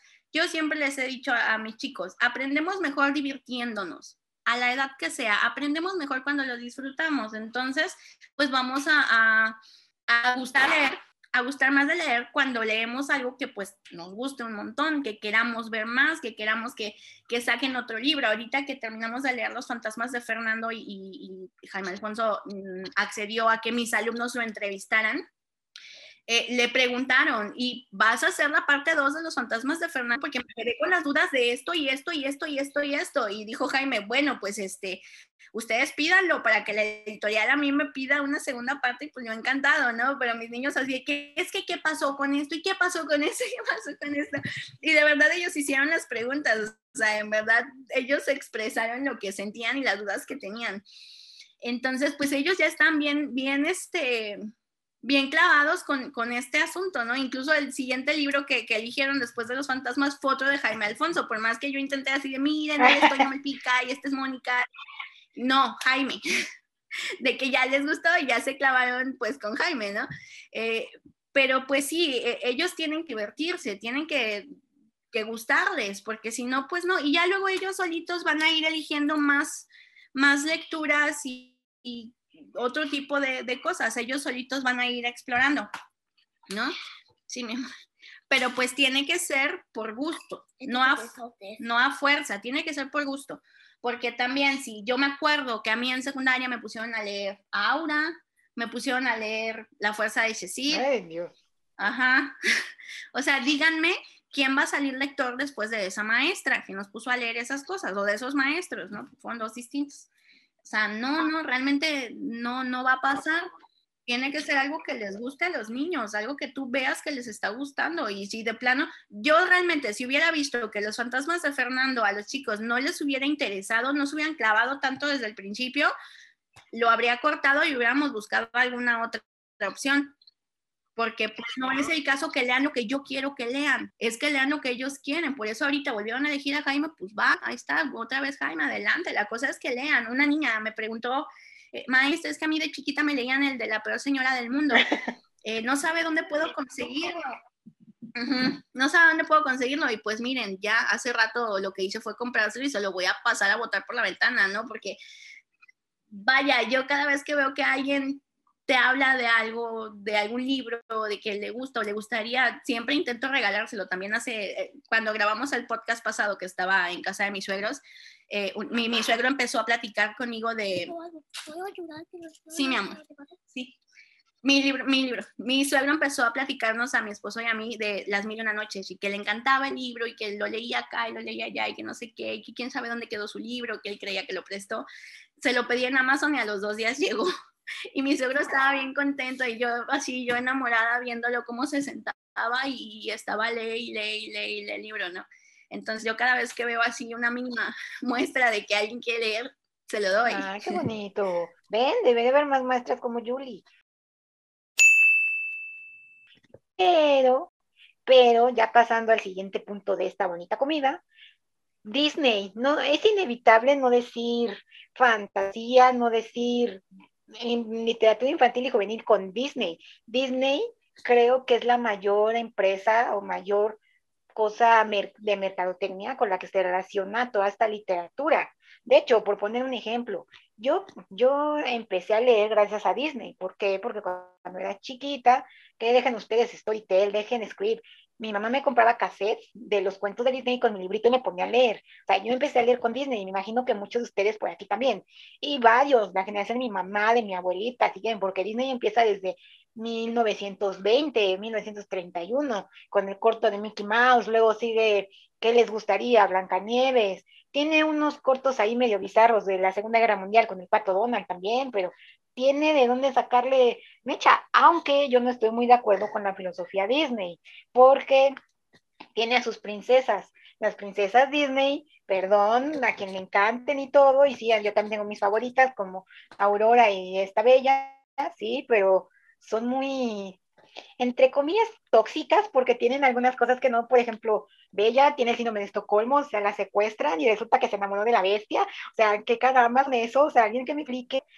Aunque, aunque con, el, con los live action de estos tiempos, pues han podido de, este, quitar ese estigma, porque, por ejemplo, Maléfica o sea, todos recordamos que, ay, te vas a enamorar de la bella, la bella durmiente Aurora, te vas a enamorar del primero que te dé un beso de amor. No, pues aquí con Maléfica te explica que el beso del verdadero amor no tiene que ser precisamente eso de una persona de que te guste, tiene que ser de alguien que quiera, tu amigo, tu mamá, entonces se dignifican un poco siento que es como un, no sé, son muy tóxicas las princesas, o sea, es que lo que pasa, Disney, o sea, ocupó todos estos cuentos clásicos de los hermanos Grimm, Jasper Rao, de Hans Christian Andersen y otros cuentos clásicos homónimos y que son de la cultura popular de varios lados y los hizo muy tiernitos y dulces, ¿verdad? Porque, por ejemplo, no, este, la en la Cenicienta no te cuentan que las hermanastras se cortan los, pies, respectivas partes, para no hacer tanto el spoiler, y pueden entrar la zapatilla, o no te cuentan que los maldicen con que un pájaro se come sus ojos, nadie te cuenta eso en Disney, ¿verdad? Ni que fueron tres noches de fiesta, no nada más una. Entonces, el fenómeno Disney, ¿ustedes cómo creen que entra en la literatura? Yo digo, sí, está bien, les digo, yo empecé a leer Disney con yo empecé a leer con Disney, sí, tiene sus partes buenas. Yo leí el de León, leí el libro de la selva, son de mis favoritos. Pero ustedes, ¿cómo creen que Disney afecta en todo esto? Porque no podemos no pasar a Disney, o sea, es el mayor punto de marketing en todo esto.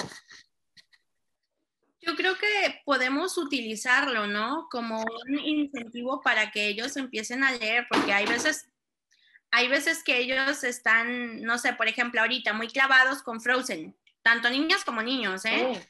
¿eh? al menos en preescolar. Entonces, les puedes llegar como con un cuento de Frozen, ¿no? Para que ellos vayan este, viendo o, así, o por ejemplo mi hijo tiene cuentos, ajá, tiene el Rey Mocho, tiene No David, tiene el Monstruo de Colores, pero también tiene algunos de Paw Patrol o de Toy Story y le gustan igual. Entonces podemos utilizarlo como, como como un gancho, porque es algo que ahorita está y que va a estar, ¿no? Disney ahí está y va a estar y va a durar más que nosotros. Entonces, entonces, pues no vamos a ponernos así de, no, no vean a Disney, no, no, no es así, eso no es literatura, lean el libro mejor, ¿no? Lean mejor el cuento original. Pues no, vamos a, aliarnos con, vamos a, a ¿no? Vamos a, a ser inteligentes con esto. O sea, sí, yo también tengo la idea de que las princesas, a mí, yo nunca he hecho, por ejemplo, el test ese de que sale en Facebook o el jueguito ese de que qué clase de tamal eres, qué clase de todo. nunca he hecho de qué clase de princesa eres. Ay, sí, yo sí soy. Yo le he de ser un tamal de dulce. Sí, no, o sea, no, no he hecho, nunca me ha interesado saber qué tipo de princesa soy, porque pues sí, no, yo no me identifico con ninguna de las princesas pero eh, pues es que no, no, yo no soy de la idea de vamos a prohibirlo, vamos a juzgarlo, vamos a, no, pues ya, si alguien leyó junto conmigo La Fuerza de Shezid y, lo agarró por buen camino y así le sirvió para ir conociendo más, pues adelante, ¿no? O sea, ya ni modo. De hecho, La Fuerza de Shezid, porque sí, les digo, lo tuve, eh, que algunos de los poemas eran bonitos y yo sí tomé la iniciativa de buscar de quién era el poema o el poema completo o algo así. O sea, a todo le podemos sacar algo bueno, ¿no? Siendo positivos. y no, yo creo que yo creo que principalmente hay que como sobre todo como hay mucha esta ahí esta nueva tendencia del factor nostalgia de benditos noventas. yo digo benditos noventas Este, yo creo que, yo creo que eh, hay que sacarle positivo a estas nuevas formas de contar una historia, ¿no? Eh, porque a final de cuentas las generaciones van cambiando. Yo te puedo decir también en modo muy puritano, decir, los 90 se hicieron unas joyas, pero otra persona va a decir, no, en los 80 se hicieron unas joyas, y el del que vivió en los 70, pues no, los 70, o sea, cada época tiene, digamos, su respectiva, eh, digamos, generación, y, va a defender lo que cada generación hizo y lo que, lo que cada generación dio, ¿verdad? Hablando de las artes, de la pintura, la escultura y obviamente en la literatura, ¿no? Yo creo que ahorita yo le veo muy de positivo a Disney que está tratando de a esta nueva generación de contarte como el lado B, el lado humano de los que entre comillas consideramos villanos, ¿no? O villanas de la historia, ¿no? Donde a final de cuentas partimos desde esta gran palabra y que ha caracterizado yo creo a esta pandemia es la empatía, ¿no? Y que tan repetidamente la hemos estado utilizando en, este programa y en muchos otros, eh, en otras eh, eh, emisiones del buffet literario, es precisamente eso, que Disney está como consciente que esta es una nueva generación, que ya no es la generación de todo, todo negro y todo blanco, entre el paso del negro y del blanco hay muchas escalas de grises y muchos matices de colores. Entonces yo creo que un acierto de Disney, por lo que ustedes gusten no manden, mercadotecnia, lo, eso creo que no es el chiste ni es discusión, pero lo padre es y lo positivo, aludiendo a lo que mencionaba Julie, es precisamente eso, encontrar lo positivo. ¿Y qué es lo positivo? Bueno, que nos están dando personajes más humanos, ya no la, la típica villana que, que nomás de arqueada y, y, nomás hacía maldad por maldad, sino obviamente decir, hay, hay una enseñanza, decir, ni todo es blanco ni todo es negro. Entonces, hay una, dentro de sí hay una escala de grises como en la vida misma. La vida misma no es lineal. Y ahorita eh, las historias que están contando, no solamente Disney, sino otras, otras casas productoras, es precisamente eso. Tratar de emular lo mejor posible, obviamente sin deslindarse de esta evasión que es las historias te invitan a evadir, eh, a, generar la imaginación, es precisamente pues tener pincelazos de realidad o metáforas de realidad. Entonces yo sí le veo muy, a mí me agrada la idea de, que me cuenten la historia del, villano per se, porque ah, creo que ahora la, la, tendencia de Disney se basa en ese gran dicho que dice, todo mundo, tú, todo, todos hemos sido el villano de en una historia este, me parece buena, tampoco que no, sea, que no se abuse tanto del recurso, pero la verdad, a mí se me hace bueno porque precisamente es que te, que te muestre esos claroscuros que tiene la vida misma y que tiene nuestra propia existencia y que Disney yo creo que ya le cayó el 20. Es decir, no somos princesas, no somos príncipes, simplemente somos seres humanos tan perfectibles y tan imperfectos como nuestra vida. Y también destacar de Disney que pues durante un tiempo tuvo la colección Tesoros del Saber, que fue una colección de libros que sacaron, de los cuales pues una profa me regaló, que eran varios tomos, pero que no hablaban de cuentos de Disney, sino de historias. Y no eran historias en el sentido de relato, sino eh, tengo un tomo que habla de el viejo oeste, el lejano oeste, y te habla de todo, de cómo surgió, cuando creció, todo, ¿verdad? Y pues con personajes de Disney de por medio que explicaban un poco el contexto. Tenían muchos relatos, tenían muchos cuentos, tenían muchas leyendas también, pero la colección Tesoros de Saber la saca Disney y es esta donde parten muchas cosas. Además que Disney durante mucho tiempo fue la casa productora de animación por excelencia del mundo. O sea, ya no hablamos solo de Estados Unidos, sino del mundo. O sea, ahí hay un video de Disney explicando la proporción áurea que la proporción áurea es un tema de, entre comillas, científico-matemático, del cual pues es este, es complicado para explicárselo quizá a un niño, pero Disney lo hace muy bien. O sea, te explica con pasitos y con dibujos y todo el rollo y lo hace más sencillo, lo hace más comprensible, que creo que es lo que rescato de Disney durante mucho tiempo, eh, aparte de las producciones de, de películas y cuentos, también se dedicó a un punto que es muy importante para mí, que es la divulgación científica yo, yo estudio ingeniería porque leí divulgación científica infantil que a día de hoy es, vaya, buenísima, tiene muchísimos exponentes, es muy sencilla, que ya no es solo, ya no es solo el, el incentivar en, el niño la curiosidad, sino el incentivar también este, un poco esta idea científica de cuestiona las cosas, pregúntate qué pasa, por qué pasa.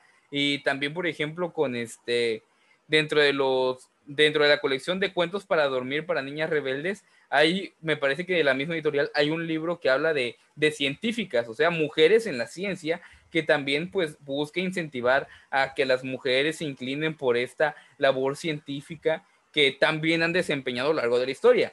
Tan fácil como la película que acaba de sacar Netflix sobre Madame Curie, que pues también es una de las grandes científicas de la historia. Y eso es lo que quiero resaltar. O sea, Disney no solo produjo este, estos cuentos que tenemos clásicos y estas películas clásicas de Disney, que son pues este, El zorro y el sabueso, si mal no recuerdo, este, Cenicienta y todo esto, sino que también tenemos una cuestión educativa detrás que Disney durante mucho tiempo fungió como divulgadora de ciencia y que lo hacía muy bien por medio de, la, de, las herramientas que tenía en el sentido del capital humano, de que tenía los mejores animadores, tenía los mejores guionistas, tenía los mejores productores y eso también ayudó a que la ciencia y otros temas llegaran a, a otras personas y que éstas se interesaran también por esas temáticas. Fíjate que ahorita que lo mencionas, es muy cierto, Disney tuvo un periodo que le llaman, el, que lo mencionó Lore, que le, bueno, muchos le llaman el, el periodo de oscurantismo de Disney, yo le llamo el periodo artístico de Disney,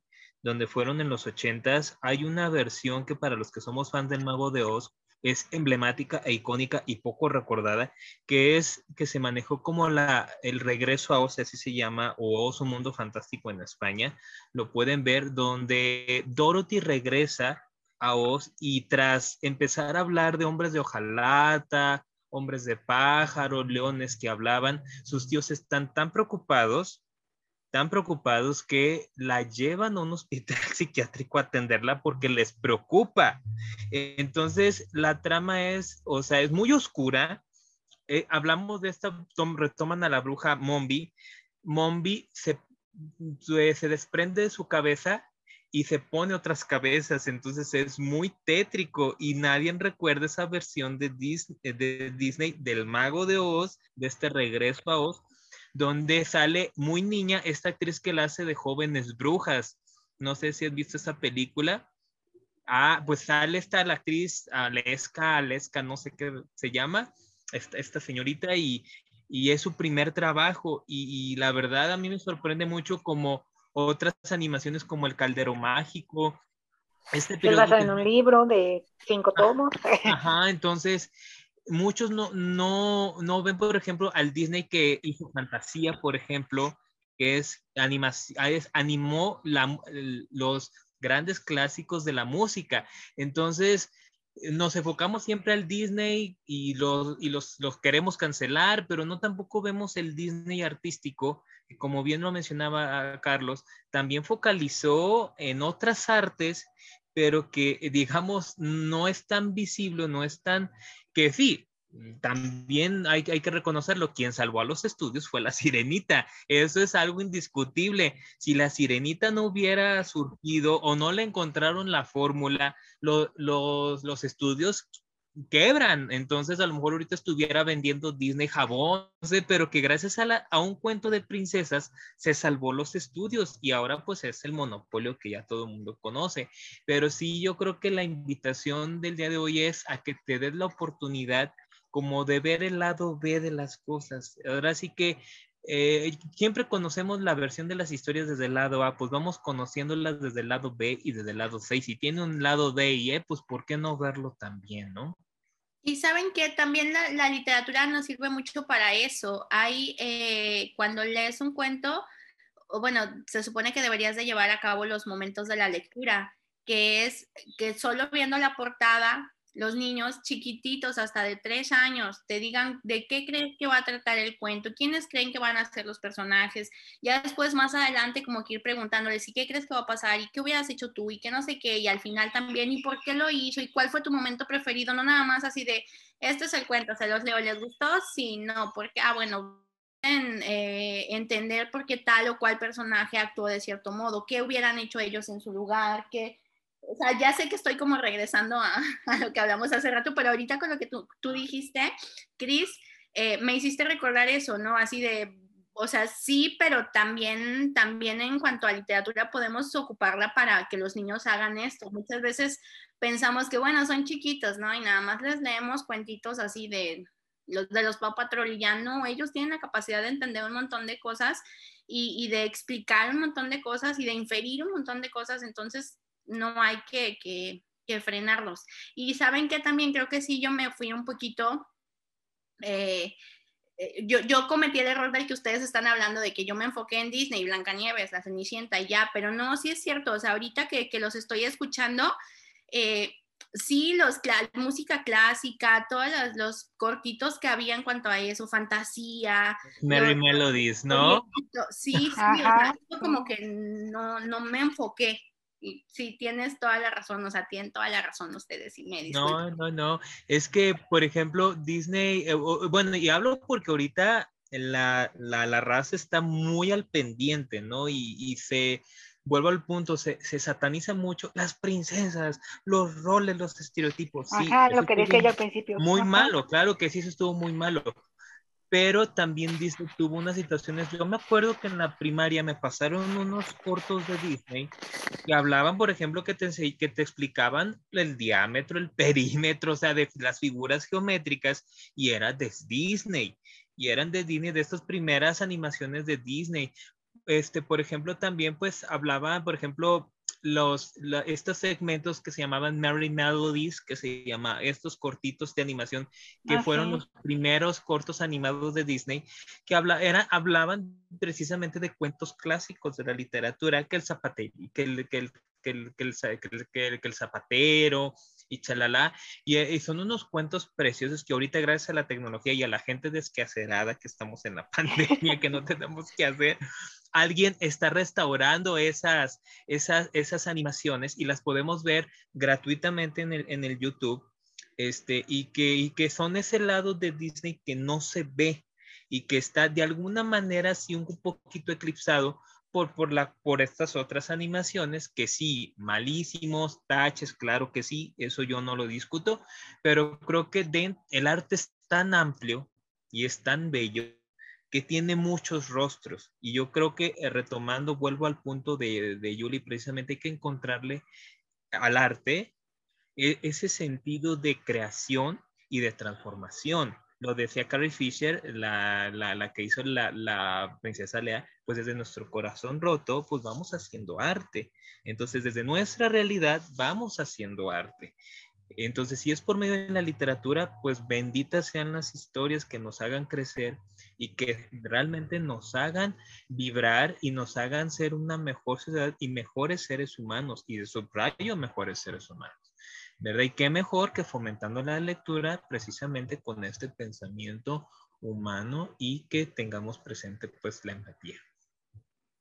Ah, sí, Disney hay para todos y como ustedes lo dicen, o sea, es desde el hecho de, tiene su parte oscura, sí, con todo esto de, ay, las princesas, si es bueno, si es malo, si no, pero tiene su parte bonita, como dices tú, adaptado en los cuentos clásicos, no cualquiera se atreve a hacer eso. Puede ser que algunas veces se piratee algunas cosas, porque hay, hay una discrepancia, por ejemplo, el Rey León, dicen unos que se pirateó lo del, ¿cómo se llama? El león blanco. Esa que es una obra de un mangaka que es el dios del manga, que es Osamu Tezuka.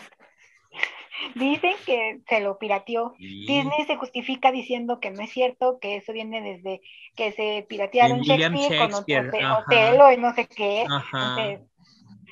Tiene sus partes, pero hay que reconocerlo, ya se volvió un imperio, ya se volvió alguien que es referente a todo esto, entonces sí, tenemos que hablar de Disney, Disney también es la parte educativa, si he visto algunos de esos cuentitos, bueno, más bien como enciclopedias que dice Carlos, de hecho, se mete en cualquier cosa, yo tengo unos como revistitas que son como de cocina de Disney, entonces sí, también.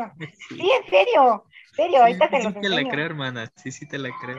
Son de cocina de Disney, postres y entradas y no sé qué tanta cosa. Entonces, viene de todo, pero si un niño quiere leer uno de cocina con esas cosas, pues adelante, o sea, está bien digo, aquí nuestra maestra Yuli, pues obviamente nos puso en contexto, es para incentivar a los chicos, o sea, si ahorita, y sí es cierto, Frozen, Dios, mis sobrinas están enviciadas con Frozen, O sea, les pones Frozen, pues van a querer agarrarlo y leerlo. De hecho. Todos cantamos libre soy, libre soy. ¿eh? De hecho, hay una, hay una historia, no me acuerdo cómo se llama, pero es un libro que conecta la película 1 con la película 2. Entonces, también el, el, bosque encantado o algo así, no me acuerdo. Pero tiene, tiene su propia literatura. Por ejemplo, también como dices tú, Chris tiene una como colección de libros escritos por Lisa Braswell, creo que se llama la autora, que son estos de darle el giro, de cómo le hace cierto personaje en cierta historia si no hubiera hecho esto, o qué sucedería si no pasara esto, ¿no? O, también la, la, esa colección de villanos, el origen de creo que está el de la Reina Malvada, el de Úrsula, el de Botel y no sé qué otros, están ahí. Entonces, Disney tiene sus cosas, aunque a veces le ha atinado mal, porque con Narnia fue un eterno fracaso, porque con Narnia hizo la 1, que es este, la de León la Bruja y el Ropero, hizo la, hizo la trilogía de los Pevens, y dejémosla así, porque hizo las tres primeras, Caspian y la de mm, la tercera del viaje del ya no, porque se le fue al fiasco, porque tengo una teoría yo, cuando Disney promociona sus películas animadas, lo hace muy bien. Pues si se han dado cuenta, alguna película ya en live action o películas adultas o cosas así, ya no promociona tan bien como en sus películas normales, promociona medio mal. Sea, yo creo que le dio mala promoción a Narnia y a otras tantas películas, entonces por ejemplo, High School Musical, eso, porque esa es otra gama de Disney también, y también hay libritos y también hay cosas. Siento que las promocionan medio mal, pero y ahora con su plataforma de Disney Plus, pues también. Entonces, hay de dónde sacarle a la plataforma y hay dónde tener de todo. Pero vayamos a la mejor parte de todo esto. Ya, ya cerrando, vamos a recomendar libritos, recomendar literatura infantil y juvenil, que para eso venimos, para que ustedes se diviertan leyendo nuestras recomendaciones. ¿Quién quiere empezar? Tú. Eh, pásale.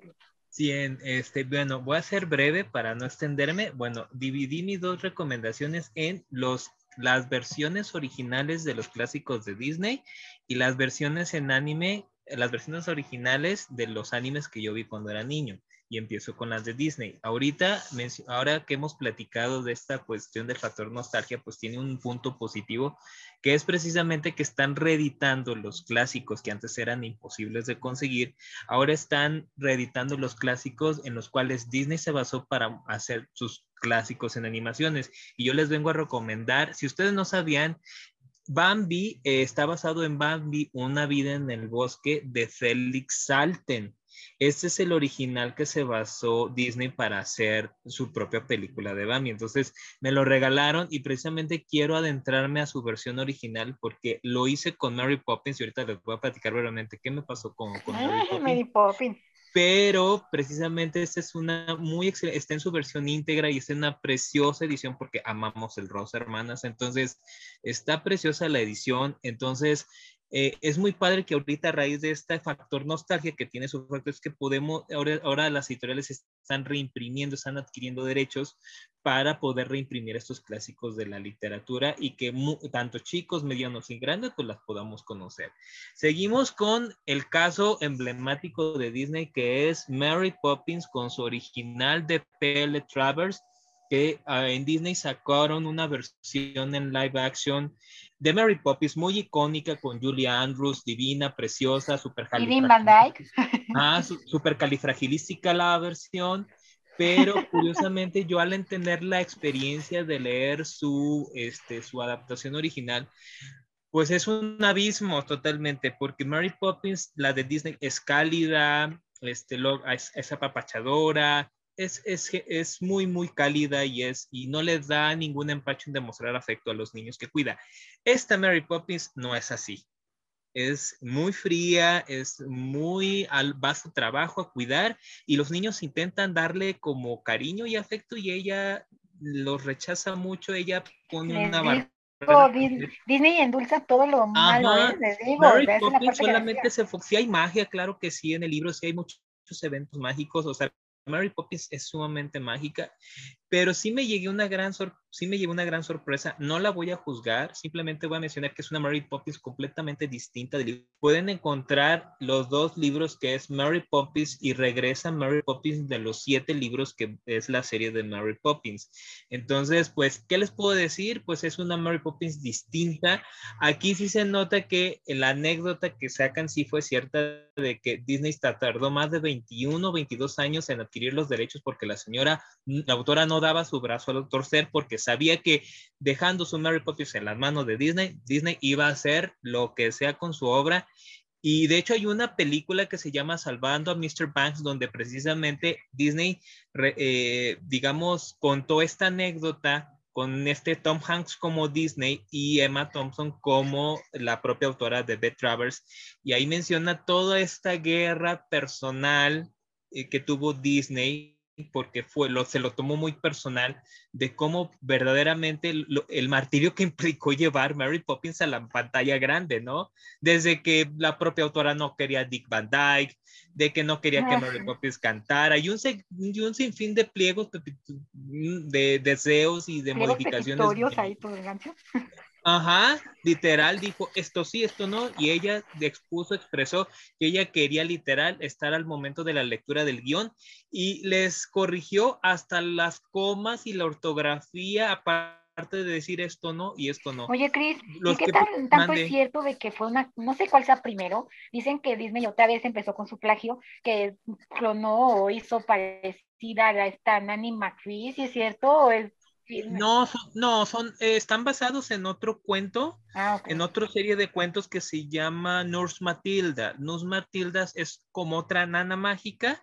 pero un poquito más, entra esta Nurse Matilda es más entrañable que Mary Poppins, a mi consideración y a mi juicio, porque Nurse e, esa frase de, de, de, la, también curiosamente, donde, donde, dice ella que, que cuando, cuando me necesito cuando no me quieran, pero me necesiten, me tendré que quedar. Pero cuando me quieran y ya no me necesiten, me tendré que ir.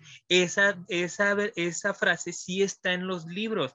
A mí eso me voló la cabeza, eh, me, me voló la peluca literal, porque esas son las cosas que yo en lo particular, Cris, busca en los libros, una frase que trascienda. Y esa frase, yo creo que es universal y se puede ubicar con los padres y madres que al momento de estar cuidando a los hijos e hijas, ¿no? Y bueno, un clásico este, padrísimo que es Winnie the Pooh.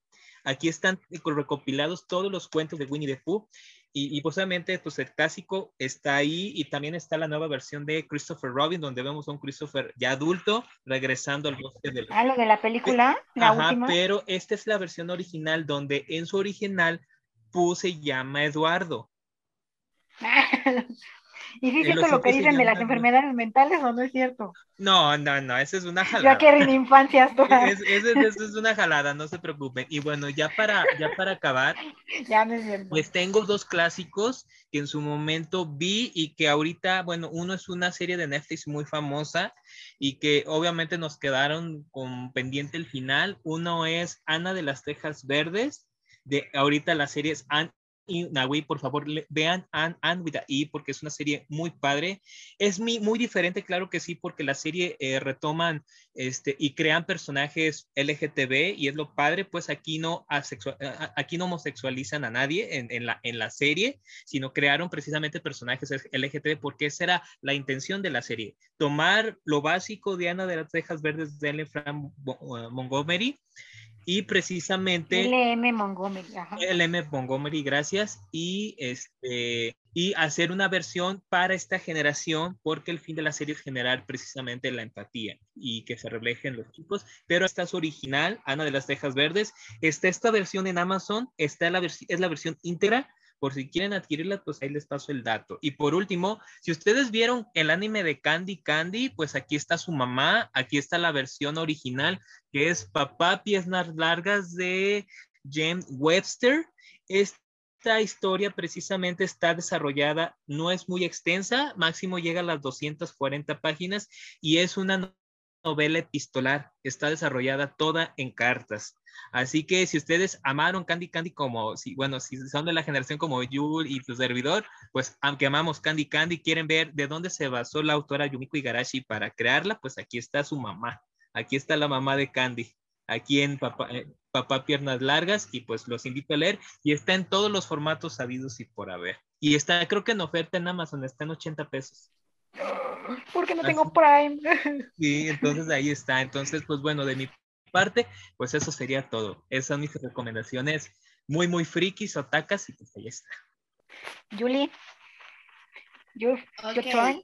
Bueno, a ver, yo voy a recomendarles libros infantiles y libros más hacia lo juvenil. En primer lugar, ay, miren, este pobre libro. Este está prestado de mi escuela, porque lo traje específicamente para mi hijo. No David, de, ¿cómo se llama? Shannon, pero, ah, pues David Shannon, ¿no? David Shannon. Este es un libro de un niño que se porta no mal, o sea, se porta muy mal y su mamá se la pasa regañándolo toda la vida, eh, pero al final ya cuando David está mega eh, regañadísimo y todo, la mamá de todos modos le, le dice que lo ama y que, que ahí va a estar para él, ¿no? Pese a que se porte muy mal. Y eso para mí es algo muy importante, que los niños sepan que tanto mamás como papás, abuelos, maestros y quien sea que los regañe o que les llame la atención o lo que sea, eh, de todos modos ahí vamos a estar para ellos, ¿no? Y eso es parte de, de, la formación de un autoconcepto positivo, de la autoestima de los niños. Entonces, de verdad, no fue mi hijo. Este libro así estaba este libro lo hemos eh, reparado millones de veces, pero lo utilizo muchísimo desde que lo conocí. Lo utilizo muchísimo en, en mi escuela, en mis escuelas. Entonces, no David es la primera recomendación. La siguiente, ya sé que ya les he hablado de esto todas las veces que nos vemos, pero bueno, es el grandiosísimo Monstruo de Colores de Ana Llena. Yo tengo, yo tengo esta versión, que es donde pues todo va va moviéndose. Ay, qué padre está. Sí, está bien. Sí. Este, vale, vale lo que cuesta, de verdad. Pero bueno, si no, si no quieren esta versión, también está la versión de pasta dura, me parece, y la versión normal, que es el, el que acaba como no David. pero bueno, eh, es un libro que se le puede sacar todo, todo, todo el jugo que ustedes quieran y pretendan sacarle. De verdad, es buenísimo. Este es un libro que los ayuda a identificar las emociones y las sensaciones que, que te dan eh, cuando, que sientes, ¿no? Lo, lo, que sientes cuando experimentas cada una de esas emociones y pues ya es cuestión de ti, de que vayas tú diciendo, bueno, ¿y tú cuando te sientes furioso, cuando te sientes alegre, triste, tranquilo, etcétera? Y es un libro que, que también ayuda muchísimo. Voy al mismo a la formación de autoconcepto, autoestima, autonomía y todo lo que empiece con auto. Para los niños de preescolar y para los niños también no tan, no tan grandes, no tan pequeños, perdón, es un libro que los ayuda muchísimo eh, porque muchas veces nosotros adultos somos incapaces de tener autocontrol. ¿Y por qué es eso? Porque a, nuestra edad no sabemos identificar las emociones, no sabemos eh, frenar una emoción dañina o incluso una emoción bonita como la alegría, hay gente que no puede controlarla y cuando está muy contento, no sé, jala y pega o algo así, es porque no sabemos manejar las emociones, ¿no? Entonces, este es un libro muy importante. Otro que va también eh, por ahí, este lo acabo de conocer a penitas, em, es Las palabras importan un poco, mucho, muchísimo pues evidentemente este libro habla de pues buenos días, por favor, gracias, lo siento, te amo, disculpa, etcétera, etcétera. Y pues también es muy importante que los niños aprendan eh, pues que en el pedir está el dar, ¿no? Y también que hay que ser pues agradecidos, que hay que ser amables, que hay que ser, etcétera, etcétera. Este ni me sé los autores porque les digo que es un libro nuevo. Es Rea Dufresne y Sebastián Chevret. Eh, pero bueno, es muy bonito. Y de este ya hay video. De, de los tres que les he dicho, ya hay video en mi canal, Julia Katsura, por si quieren echarse una vuelta por ahí. Y bueno, este es un plus, es un pilón, que este se lo regalaron mis papás a mi hijo hace mucho. También este, como se lo dieron muy bebito, este también ya está todo parchado y todo así. Eh, pero es un libro para Fernando muy importante porque no tengo idea cuánto cuesta este asunto, pero este de aquí es una ilustración de mi hijo. Él es mi hijo. Tú mandas la foto del niño y ellos, eh, si la niña es de chinitos y pelo rojo, aquí en vez de, de, mi hijo sale la nena, ¿no? Este, y por acá Incluso tiene la fotito de mi hijo, a, esta edad, o sea, estaba muy chiquito cuando se lo dieron, y tiene la dedicatoria que le hicieron sus abuelos, ¿no? Pero es parte del cuento, es... Miren, a mi opinión estaba muy chiquito y entonces él como que no lo, no lo asimiló tanto. Yo creo que si se le hubiera dado de un año para acá, como que sí habría sido un shock así de, no, pues, ¿qué onda? No salgo yo, estoy ahí en burbujas. Pero él hasta la fecha le pregunta su cuento preferido y te dice, el monstruo de colores y el mío. Y es un libro que, pues, la trama está bonita igual, es un niño que le da miedo entrar a la playa y conoce una al, al mar y conoce a una tortuga que se llama Marena, que le da miedo salir a la playa, a la arena. Y ya juntos, al platicar y así, pues uno se anima al otro a que salga y uno al otro a que entre y pues es también bonito, ¿no? Es como de enfrentar tus miedos, pero lo real, se los doy como plus y eso porque lo realmente importante es que sale Fer, o sea, y que está Fernando y que en todas las ilustraciones sale un niño, pues parecido a él, entonces pues es algo que lo motiva también un montón. Bueno, ahora, en cuanto a niños ya más grandecitos, esto fue muy difícil, pero bueno, eh, de Jaime Alfonso Sandoval, 12 sustos y un perico. ¿Por qué? Porque es divertido en todo momento, de verdad, te la pasas riéndote, lo disfrutas un montón. No es un libro tan chiquito, pero bueno, tiene letras no tan, no tan pequeñas y tiene ilustraciones eh, muy bonitas que en estos casos me gustan las ilustraciones porque te hacen como imaginarte más a los personajes y los lugares. De María Fernanda Castro, las ilustraciones. Ajá. Entonces, eh, bueno, para empezar con Jaime, yo creo que 12 sustos es lo mejor. Siguiente, ya también hablé de él, eh, historia sobre un corazón roto y tal vez un par de colmillos de Mónica Broson. Es el que les decía hace ratito que, que me representaba en secundaria todo lo que este chico siente, piensa, sufre, etcétera, etcétera. Y también está súper divertido, súper llevadero y también tiene, tiene por ahí sus imágenes para que se vayan ustedes imaginando los lugares, los personajes, etcétera. Este, pero bueno, es un libro muy divertido y muy bonito. Siguiente, miren, de Toño Malpica yo les quería mostrar este, no, no sabía qué mostrarles, tenía muchas opciones de mostrarles, pero bueno, lo que a mí, a mí más me ha impactado y que de verdad yo quisiera que todos lo leyeran, pero también sé que no es algo fácil que consigan esto, es la saga del libro de los héroes. En serio, está genial es genial. Yo creo que no, no tiene nada que pedirle aquí Toño Malpica a, a Rowling con Harry, Potter, o sea, de verdad, y es mexicano y además te sitúa en un ambiente este, de aquí, de aquí, o sea, de nosotros. viviendo lugar. Bueno, es que mi esposo es de Ciudad de México, entonces pues más o menos conozco por allá. Y, yo leía que la colonia, este, ay, ya se me olvidaron los nombres ahorita, pero bueno, que la colonia esta y esta y esta, y no tengo idea dónde están, pero yo sé que la he escuchado de Fede, que en algún momento pasamos por ahí. Entonces es, de verdad, son cinco libros sensacionales, cada uno te deja un montón de cosas em, bonitas, sientes, vives todo lo de los, todo lo que pasa en los personajes, entonces sí les recomiendo de Toño, la saga completa del libro de los héroes. Pero ustedes empiecen por siete esqueletos decapitados, que es la primera entrega, y ustedes solitos se van a, a enganchar con todo lo demás. Así que también podría ser solo eso, ¿verdad? Para no recomendarles la saga completa, empiecen con siete esqueletos y lo demás va a venir solo. Y bueno, finalmente, pues ya también aquí les puse un plus, que es este, Bonícula, que es de Deborah Howe y James Howe también. Eh, es un libro muy bonito, habla de, lo narra un, gato, me parece, o un perro, ya no me acuerdo, creo, no, lo narra un perro, eh, de una casa, de una familia, sí, Harold, incluso aquí está una carta que él, firma con su pata. Es sobre las penurias que, que, pasan un gato y un perro de una familia cuando eh, eh, ellos adoptan a un conejito, que el conejito tiene una condición muy extraña, este, y resulta que es un conejo vampiro. Entonces empiezan a suceder un montón de cosas bien extra, extra normales y así, y tú vas así como que, bueno, pero ¿qué onda, no?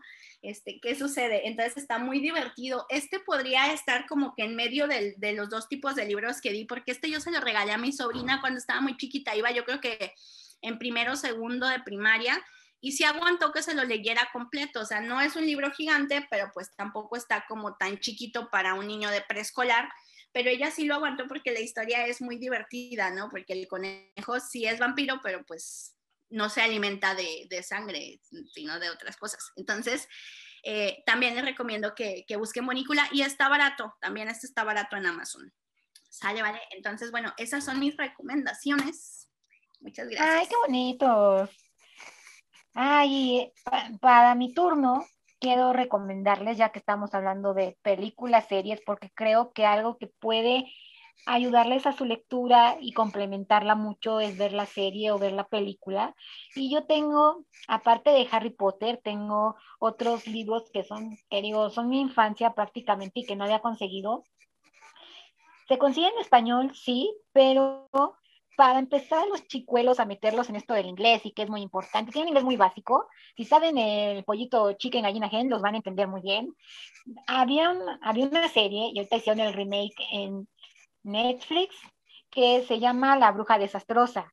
Son seis libros escritos por Jill Murphy, que es la historia, o sea, es muy parecido a Harry Potter, nada más que en esta historia, nuestra protagonista es una pequeña niña llamada Mildred Embrollo, que no era como tal una bruja, pero un día se encuentra a una chica que va volando en escoba cerca de su casa y dice, ah, canijo, sí existen, ¿qué sucede aquí? Su amiga se llama Mot Luna y la ayuda porque ella sufre un accidente en su escoba y la ayuda a llegar a la Academia Cackle, que es esta academia muy prestigiosa, una de las cinco academias en este mundo que Jim Murphy, prestigiosa de magia en Londres.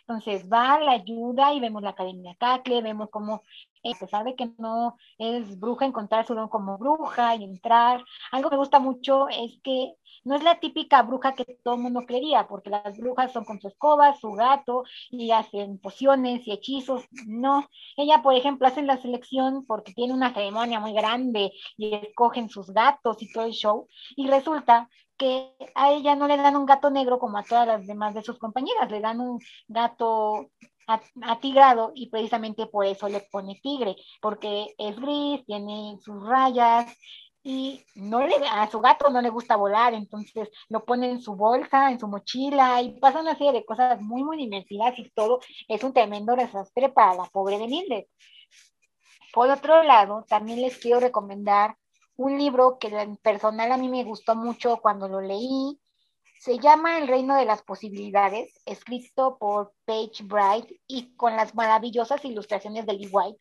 Me encanta cómo ilustra, se me hacen muy bonitas. Este libro me gustó porque es fantasía pura, infantil.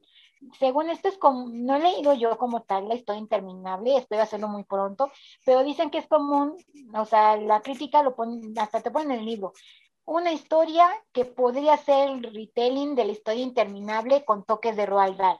Entonces dices, wow, ¿y de qué trata la historia? Trata de una pequeña niña llamada Penélope, que ella lo que hace es que le encanta escribir y todos los días escribe sus cuentos y sus cosas, aunque a sus papás no les guste, porque desde pequeña la preparan para la universidad y la hacen exámenes y quieren que sea muy inteligente y todo. Son tan meticulosos que su mamá tiene una libreta, una agenda con puntos y señales de todo lo que tiene que hacer en un día.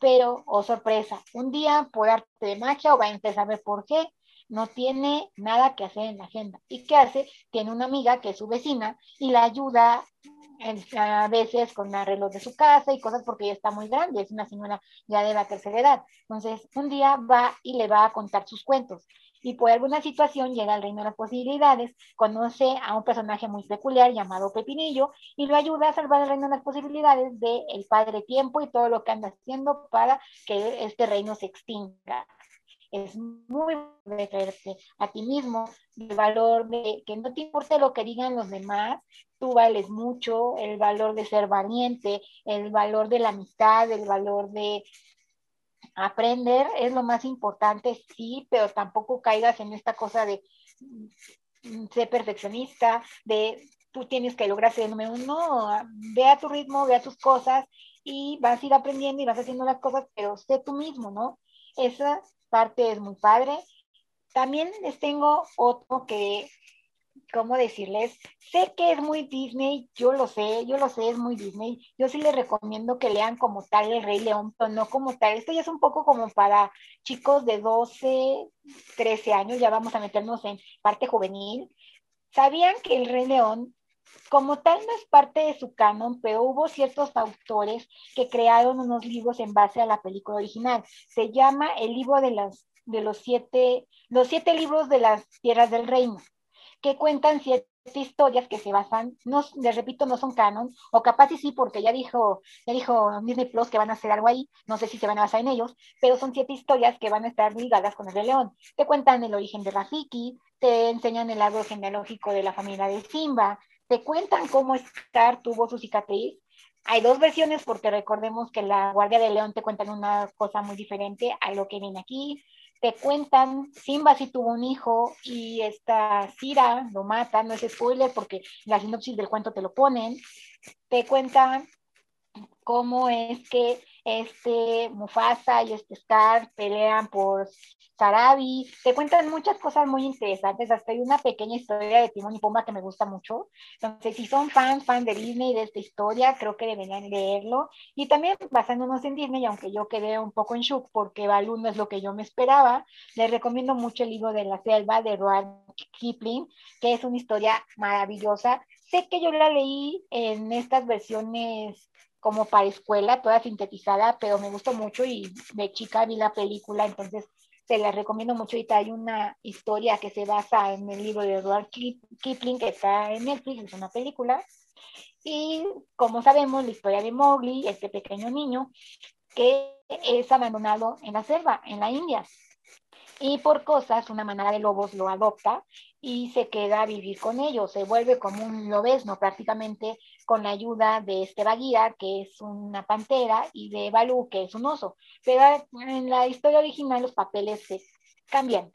Balú es el que le exige a Mowgli, el que es muy serio, el que es formal, el que quiere que se convierta en un gran lobesno, que sea parte de la manada, y Bagheera es el que está todo en relajos y cosas y todo, pero están conscientes de la amenaza de Shirkan y si vemos la parte en que Mowgli se va a la tierra del hombre y aquí entre tantas cosas aprende a cazar, aprende a ocupar todas estas armas que son como que contraparte con toda la cosa que vivió en la selva, porque obviamente sus amigos son los animales y todo esto. Creo que para alguien joven empezarse a adentrar a lo que son los clásicos, creo que sería una bonita historia. Nada más me refiero al libro de la selva porque el original es el primero y el segundo libro de la selva. Entonces, nada más lean el primero porque es en el que se basa como tal, entre comillas, porque le cambian ciertas cosas. La película de Disney creo que es muy padre, les digo, a mí me gusta mucho. Y también, ¿por qué no? Recomendaciones de manga, también a mí me encanta mucho el Kodomo, que el Kodomo es esta sección de mangas para niños. A mí me encanta mucho una historia que leo con mis sobrinos, que es Yokai Watch.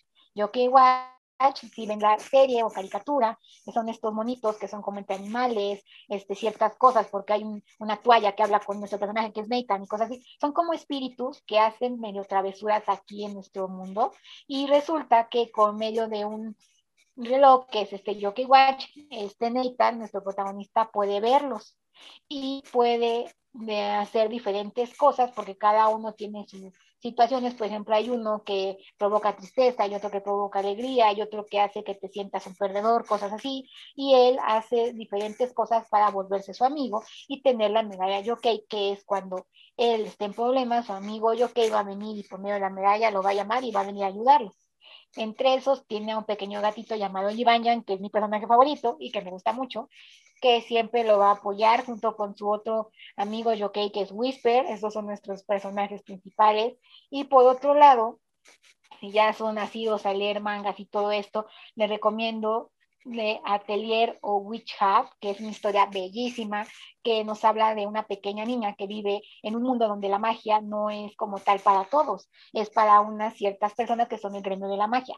Tú debes de nacer en una familia de este gremio para tú poder acceder a la magia y irte a estos ateliers que es donde los magos especializados te van a enseñar la magia. Los ateliers son como pequeñas escuelas. les digo, nuestra protagonista, esta pequeña niña, pues vive con su mamá, su mamá es modista, y un día va a la gran ciudad porque viven a las afueras, y se supone que aquí la acompaña a comprar cosas para su tienda de, de, ropa, ¿no? Y resulta que afuera, ella se queda afuera, pasa un anciano y le da un cuaderno y una pluma y le dice, practica.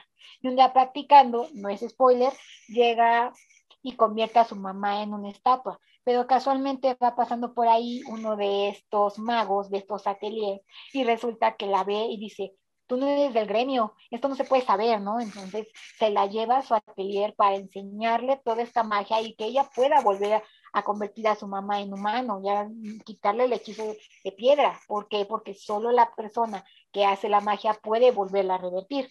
Está muy padre, divertido, me gusta mucho y como última recomendación también de manga, les recomiendo Little Witch Academia, tiene su anime en Netflix, se los recomiendo muchísimo que es una pequeña niña que le encanta la magia. ¿Por qué? Porque un día fue a ver el espectáculo de magia de su mayor mm, actriz o mayor maga favorita de todos estos, que es Chariot, y la ve y quiere ser como ella. Entonces vamos a esta escuela y vemos todo lo que tiene que ver con este concepto de la magia, el que quiere aprender, pero resulta que por cosas de la vida en el tercer, cuarto semestre, resulta que tiene que escoger a una como a, cada maestro tiene que tener su aprendiz, ¿no? Y descubre que esta maga también puede ser como que una maga, una maestra para alguno de estos estudiantes y resulta que se la asignan a ella y entonces convive con su maga favorita y la aprende y muchas cosas. Es muy bonito.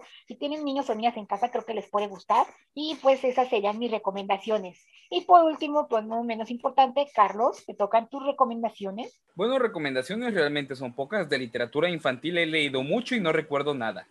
Leí mucho sobre la primaria, este, leí mucho en primaria y realmente mis recuerdos de esa época, pues no, no recuerdo los libros que particularmente leí.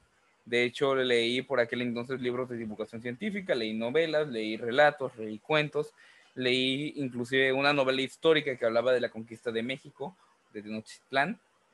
Y bueno, entonces de esos no recuerdo muchos títulos. El único título que puedo mencionar aquí eh, de literatura infantil que, del cual tengo noción y que he leído es este, ¿Cómo explicar física cuántica con un gato zombie?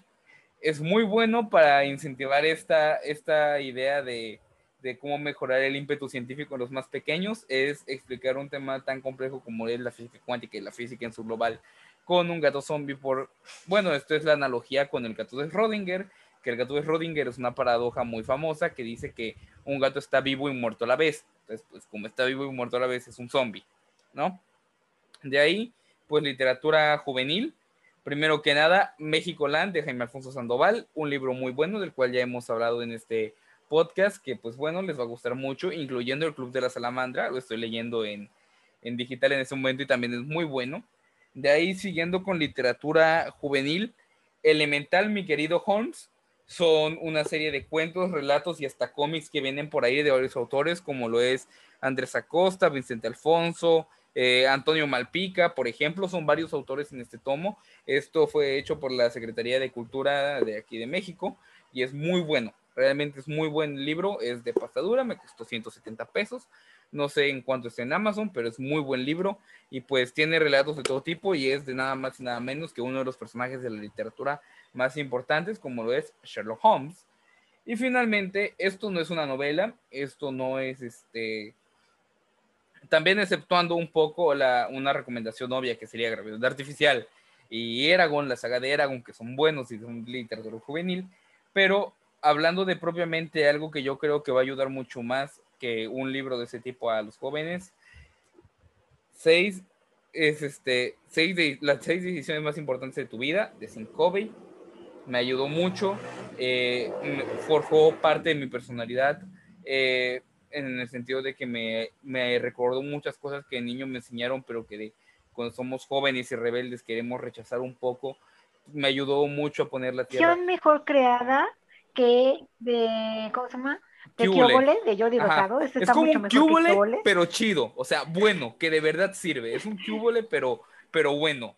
Y, y realmente eh, tiene muchas ideas. Sin Covey no comete el error que tiene Jordi Rosado de subestimar a su audiencia sin Covey te habla directo y al grano, te, te plantea las cosas como son. O sea, y eso es un punto del cual yo quiero rescatar. También está colorín colorado este cuento aún no se ha acabado de Odín Dupeirón, que pues puede considerarse también en parte eh, literatura juvenil, porque la idea es plantarte los pies en el suelo, eh, decirte esto es lo que está pasando y así son las cosas y esta es la realidad. No, puede no gustarnos, pero esto es. Y esas son mis recomendaciones, son cortas, son breves y pues esos libros son los que yo recomiendo. Y bueno, gente, muchísimas gracias por estar aquí otra vez en este bonito episodio de su buffet literario. Esperamos hayan quedado satisfechos y con nueva información literaria que les pueda servir. Mucho escucharnos en sus diferentes apps de streaming o ya de YouTube. Todo, todo, todo es bien recibido. Les agradeceríamos su suscripción para que no se pierdan otros episodios. Ya saben cualquier comentario es muy bien recibido. Nada más una pregunta. ¿Ustedes qué team son? ¿Son el team de que les gusta el literatura infantil y juvenil? ¿O dicen, no, esa es basura y no sirve? Cuéntenos, déjenme en los comentarios qué opinan de todo lo que les dijimos aquí. Y pues, como siempre, muchas gracias por estar aquí una vez más, oír nuestras locuras. Y pues, mis queridos compañeritos se van a despedir, empezando por mi querida hermana Arcoiris Cris, por favor. Pues bueno, muchísimas gracias a todos ustedes por eh, escucharnos el día de hoy. Son las recomendaciones de sus servidores. Aquí principalmente lo más importante es que compartamos bonitos libros y qué mejor que desde la niñez tengamos infancias felices e infancias lectoras, que es lo mejor de todo. Y pues bueno, muchísimas gracias a todos. A su servidor lo pueden encontrar en YouTube y en Twitter y en Instagram como Place. Ya saben que ya hablamos de libros, mangas y libros de señoras. Julie, por favor, y muchas gracias, por cierto, por estar aquí. Bueno, esta invitada del día de hoy, entonces muchísimas gracias. Y sabes que tiene las puertas de este bonito podcast cuando quieras volver. Gracias por estar aquí, Julie. Bueno, muchísimas gracias a ustedes, gracias por tomarme en cuenta nuevamente. Eh, muy bonito todo lo que platicamos. Y pues nada, leer, leer, leer, de verdad, no, no hay nada mejor que, que un buen libro y que el mejor libro de, tu vida llegue a ti una y otra vez, porque mientras más sigas leyendo van a seguir llegando más libros de tu vida. Entonces, pues sigan leyendo. A mí también me encuentran en todas las redes que se imaginen como Julia Katsura con K, porque también Julia ama el manga, el anime y ama Sakasu Katsura. Muchas gracias chicos, los quiero. Bye. Y por último, mi querido Carlos, este bonito producer. Muchísimas gracias, gente, por acompañarnos en otro capítulo más, dedicado en esta ocasión a pues el Día del Niño. Eh, como siempre, tenemos que sacar un poco el niño interior que llevamos dentro.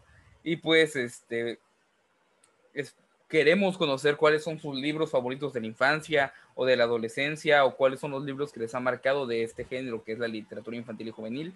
Déjenlo en la caja de comentarios, suscríbanse para seguirnos y nos vemos en la próxima.